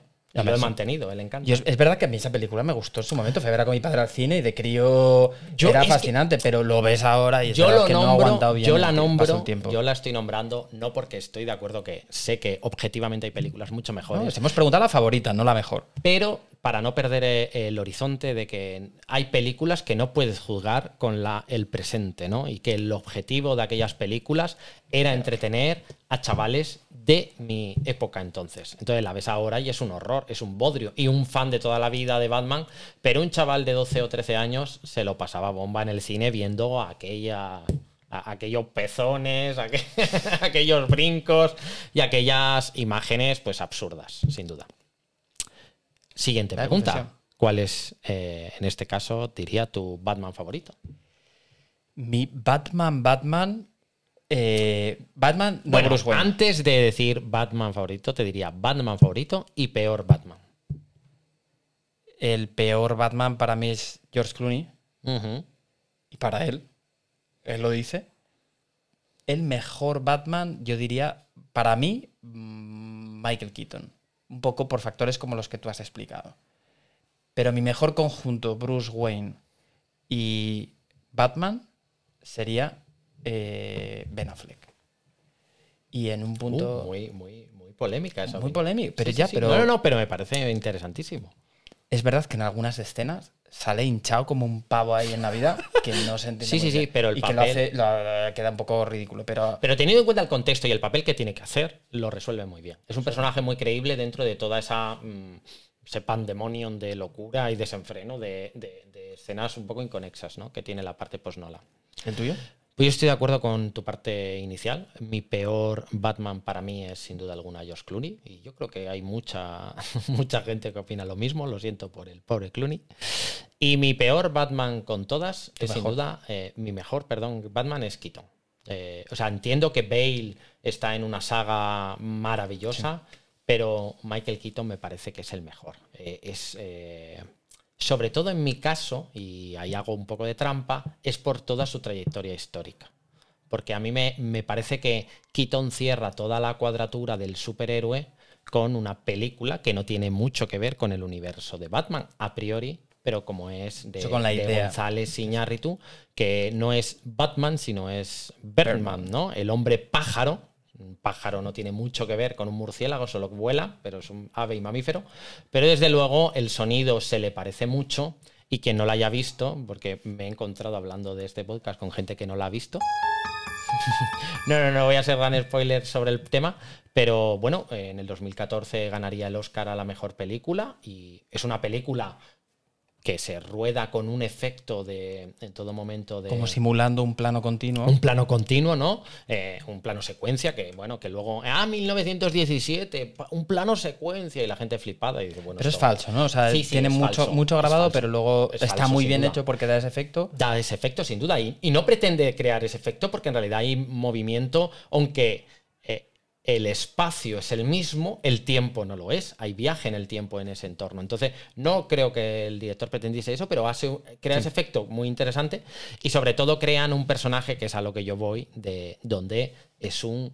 No es un superhéroe en decadencia que ya lo hemos visto en otras sagas como Watchmen y demás, ni es un actor en decadencia como eh, ¿no? Eh, Sunset Boulevard, el ocaso de los dioses, o- sino que es un actor que ha hecho de superhéroe, Superhéroe. que está en decadencia personal, intentando pues, sacar adelante su carrera a base de pues, el teatro en Broadway. Y es, eh, es una película interesantísima, psicológicamente Keaton ahí eh, le toca ser, tiene su alter ego, que es ese, ese Berman, tiene una voz como, como, Como Batman, batmaniana. batmaniana, y, y realmente pues tiene que luchar por eh, querer eh, trascender al personaje y ser diferente, Hmm. pero ser presa de tu papel más eh, épico que no solo lleva aparejado la gloria, sino el superpoder, el mover los objetos, es decir, la, la capacidad de volar. Entonces, re- realmente creo que, que Keaton me parece un- el mejor Batman por cuestiones encima- sí, sí. muy azarosas como el hecho de que le han permitido, porque creo que González Iñárritu le, le elige, Le elige, evidentemente, hace una pasado. película a medida de Keaton, pues le elige para este papel y realmente ilustra perfectamente eh, pues el devenir de un actor que ha pasado por ser el gran superhéroe. A mí me, me encanta esa peli y la recomiendo quien no la haya visto, porque entiendo que no es de Batman en sí misma, pero en Sí, no es de Batman, pero se nutre mucho de, este, de esta idea. de Así que es, por eso es mi, mi- mi- mi Batman favorito. El, super, el supervillano o villano, no hace falta que lo preguntemos, ¿no? El supervillano así ah, categóricamente pues es claramente Joker, ¿no? Es el que más ha sido emulado. eh, ha aparecido ya en tre- tres, cuatro, cuatro. Hay cuatro Jokers míticos, ¿no? Quitando la parte de la serie, la peli de Adam West, pues hay cuatro Jokers. Y yo creo que es un personaje, además, pues bastante premiado. Y ahí te es preguntaría. el único papel, porque está el papel de Corleone en El Padrino, que ganó dos Oscars, el de Robert De Niro y el de Marlon Brando, eh, pero que hacía el mismo papel en momentos distintos. Entonces, en universos diferentes, el Joker como actor secundario de Heath Ledger y el Joker de Joaquín Phoenix en la película El Joker como actor principal. ¿Qué opinión? Aparte de un personaje, no, o sea, de un actorazo como Jack Nicholson, que hace el primero. Jack Nicholson, que bueno, no fue Y luego está eh, Leto, que bueno, que hace. Pues hace. creo que tiene unos antecedentes tan complejos Sí. que, que hace una cosa pues, histriónica y absurda. ¿no? histriónica delante y detrás de la, de la cámara, ¿no? Creo que tuvo muchos problemas con los compañeros de rodaje porque yo creo que intentó, pensando en voy a hacer algo que acabe siendo espectacular, pues voy a crearme una historia, entonces voy a meterme en el papel en plan actor de método y voy a mandarles bromas pesadas a todos mis compañeros de reparto que evidentemente acabaron hasta los huevos de él y luego el resultado pues bastante ramplón. Así que no dio una imagen muy positiva, No, verdad. sin duda no. Yo creo que olvidable y no recomendable para nada. Para nada. Por tanto, pues bueno, ¿con, con quién nos quedamos como el mejor? El Joker, el de Heath Ledger. El de Heath Ledger. Sin duda alguna. Es, es que yo valoro muchísimo el papel que hizo Joaquín Phoenix en el Joker. He visto dos veces esa película. La primera cuando salió con poca, al estreno prácticamente, o sea que con poca información. Y la segunda en una revisión pensando ya en este podcast. La segunda me costó mucho verla. Para mí es una película que no es del Joker de Batman. Es algo parecido. Y eh, está apartado de todo este universo y no me gusta, la primera vez lo vi, como no sabía lo que me iba a encontrar, yo creo que no lo analicé tanto, pero para el que no lo haya visto no quiero contarle mucho spoiler, pero seguro que lo sabéis por el ruido que ha hecho, justifica, es un personaje un poco apartado de la sociedad, que la sociedad le trata bastante mal, todo el mundo se mete con él, incluso le pegan, le meten palizas, te lo venden como un paciente psiquiátrico sin una enfermedad psiquiátrica clara, te lo ponen como si fuera esquizofrénico, incluso con alguna escena que parece que tiene como algunos delirios, pero en realidad es una persona con una capacidad de juicio conservada y que la sociedad le lleva a tal extremo que acaba cometiendo auténticas atrocidades. En ese punto su moralidad, digamos que se quiebra y él siendo consciente de lo que está de lo que es real, de lo que no, de lo que está bien y de lo que está mal, elige hacer cosas que están mal sin ninguna importancia de lo que puede pasar, ni de las propias consecuencias. Pero no es algo psiquiátrico, es simplemente que es un psicópata, como hay a millones en los hospitales o en las empresas, y, y- y no Sí, me bueno, gusta no esa... de ese calibre de asesinatos. Bueno, en- no de ese suerte, calibre, en las empresas. y- Pero, pero no, bueno, como que no me gusta tanto esa justificación del Joker frente al caos que suponía el papel de Nolan, que ni siquiera se mete en su origen, es simplemente alguien malvado, psicópata a más no poder y caótico completamente. Yo no veo eso, entonces me gusta mucho ese papel, me gusta mucho esa película, pero no del papel del Joker. Claro. Y luego cinematográficamente espectacular. Me encanta la música, las escenas que tiene. Y Joaquín Phoenix me parece eh, escalofriante la interpretación que hace. Yo pero no que- lo veo el Joker de Batman. Yo creo que eh, el gran problema de esa peli, sin entrar, o sea, igual que tú le tú ves eh, el Joker de Heath y lo compras porque sabes que estás viendo una peli de superhéroes, aunque no te lo parezca. El problema de, de- en mi opinión, que yo creo que ha tenido muchísima fama y que estamos yendo un poco contracorriente, pero Joker intentaba explicar el origen de Joker y pretende darle un trasfondo de realidad que no consigue si tienes una formación médica y un contexto lógico. Sin duda Estados Unidos está sufriendo grandes cambios, viene en una época del neoliberalismo, de que el individuo pues es culpable y, merece todo, lo bueno y lo malo, donde tú puedes construir tu sueño y cada vez tiene más impronta el hecho de que las circunstancias pues evita inevitablemente el código postal que llevas aparejado pues pesa más casi que tu genética, ¿no? En tus circunst- circunstancias de salud, de enfermedad, etcétera, etcétera. Pero esta película de alguna manera pues eh, pone mucho el foco en lo circunstancial, en el individuo y cómo es el individuo en función solo de las circunstancias y porque no tiene acceso a la medicación, pues parece que se vuelve más malo, pero en ningún momento pues tiene más un brote psicótico, ¿no? Sí, digamos que de alguna manera te intentan vender y generan de alguna manera, como veías en el momento del estreno, la sensación de que no había algún reportaje que decía de, de- de que el nuevo superhéroe es Joker. Y es como, eh, ¿cómo? O sea, que- No, y además yo creo que tenía un mensaje que directamente- el mensaje era, eh, Batman es bueno porque eh, tiene la pasta y entonces por eso se ha hecho bueno, pero claro, el pobre Joker es malo y asesino porque no tiene pasta. Entonces, bueno, ese mensaje, cuanto menos, es bastante peligroso. No, y el mensaje de- del enfermo mental. Sin Muchos duda. de los pacientes que realmente tienen enfermedades psiquiátricas no son violentos y de hecho son probablemente más... eh, que sea más fácil que sean víctimas de una violencia y de una exclusión social. Y en caso de no es- violencia, está Bueno, en ese la- momento bajo la idea alucinatoria de voces, de. Y Claro, en pero este que caso, ni siquiera pues, es la mayoría, ¿no? Entonces, en este, en Yo este creo- caso, el Joker eh, lo que tiene, no, bueno, dentro de la rareza que tiene, es sobre todo que es psicópata.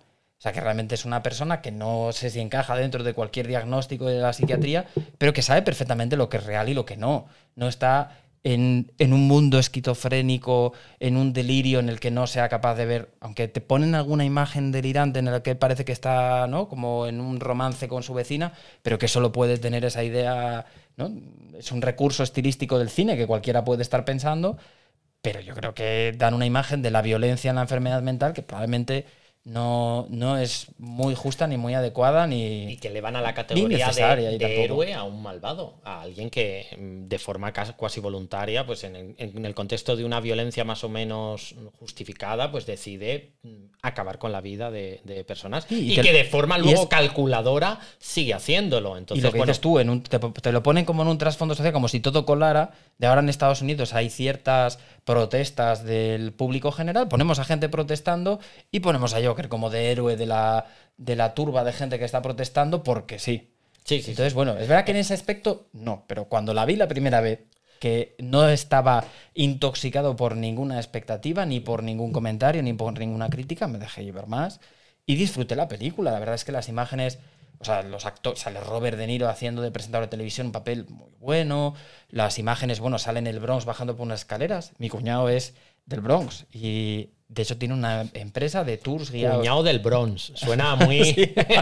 Pues Suena a mensaje ambivalente, ¿no? Y una de las cosas que él persigue siempre es eh, vencer esa imagen que tenemos el resto del universo sobre el Bronx. Si tú piensas en decir un sitio duro, bronco, donde hay peleas, donde hay drogas, donde hay malhechores, en el mundo real pensarías en el Bronx porque es la imagen que nos vendió el mundo.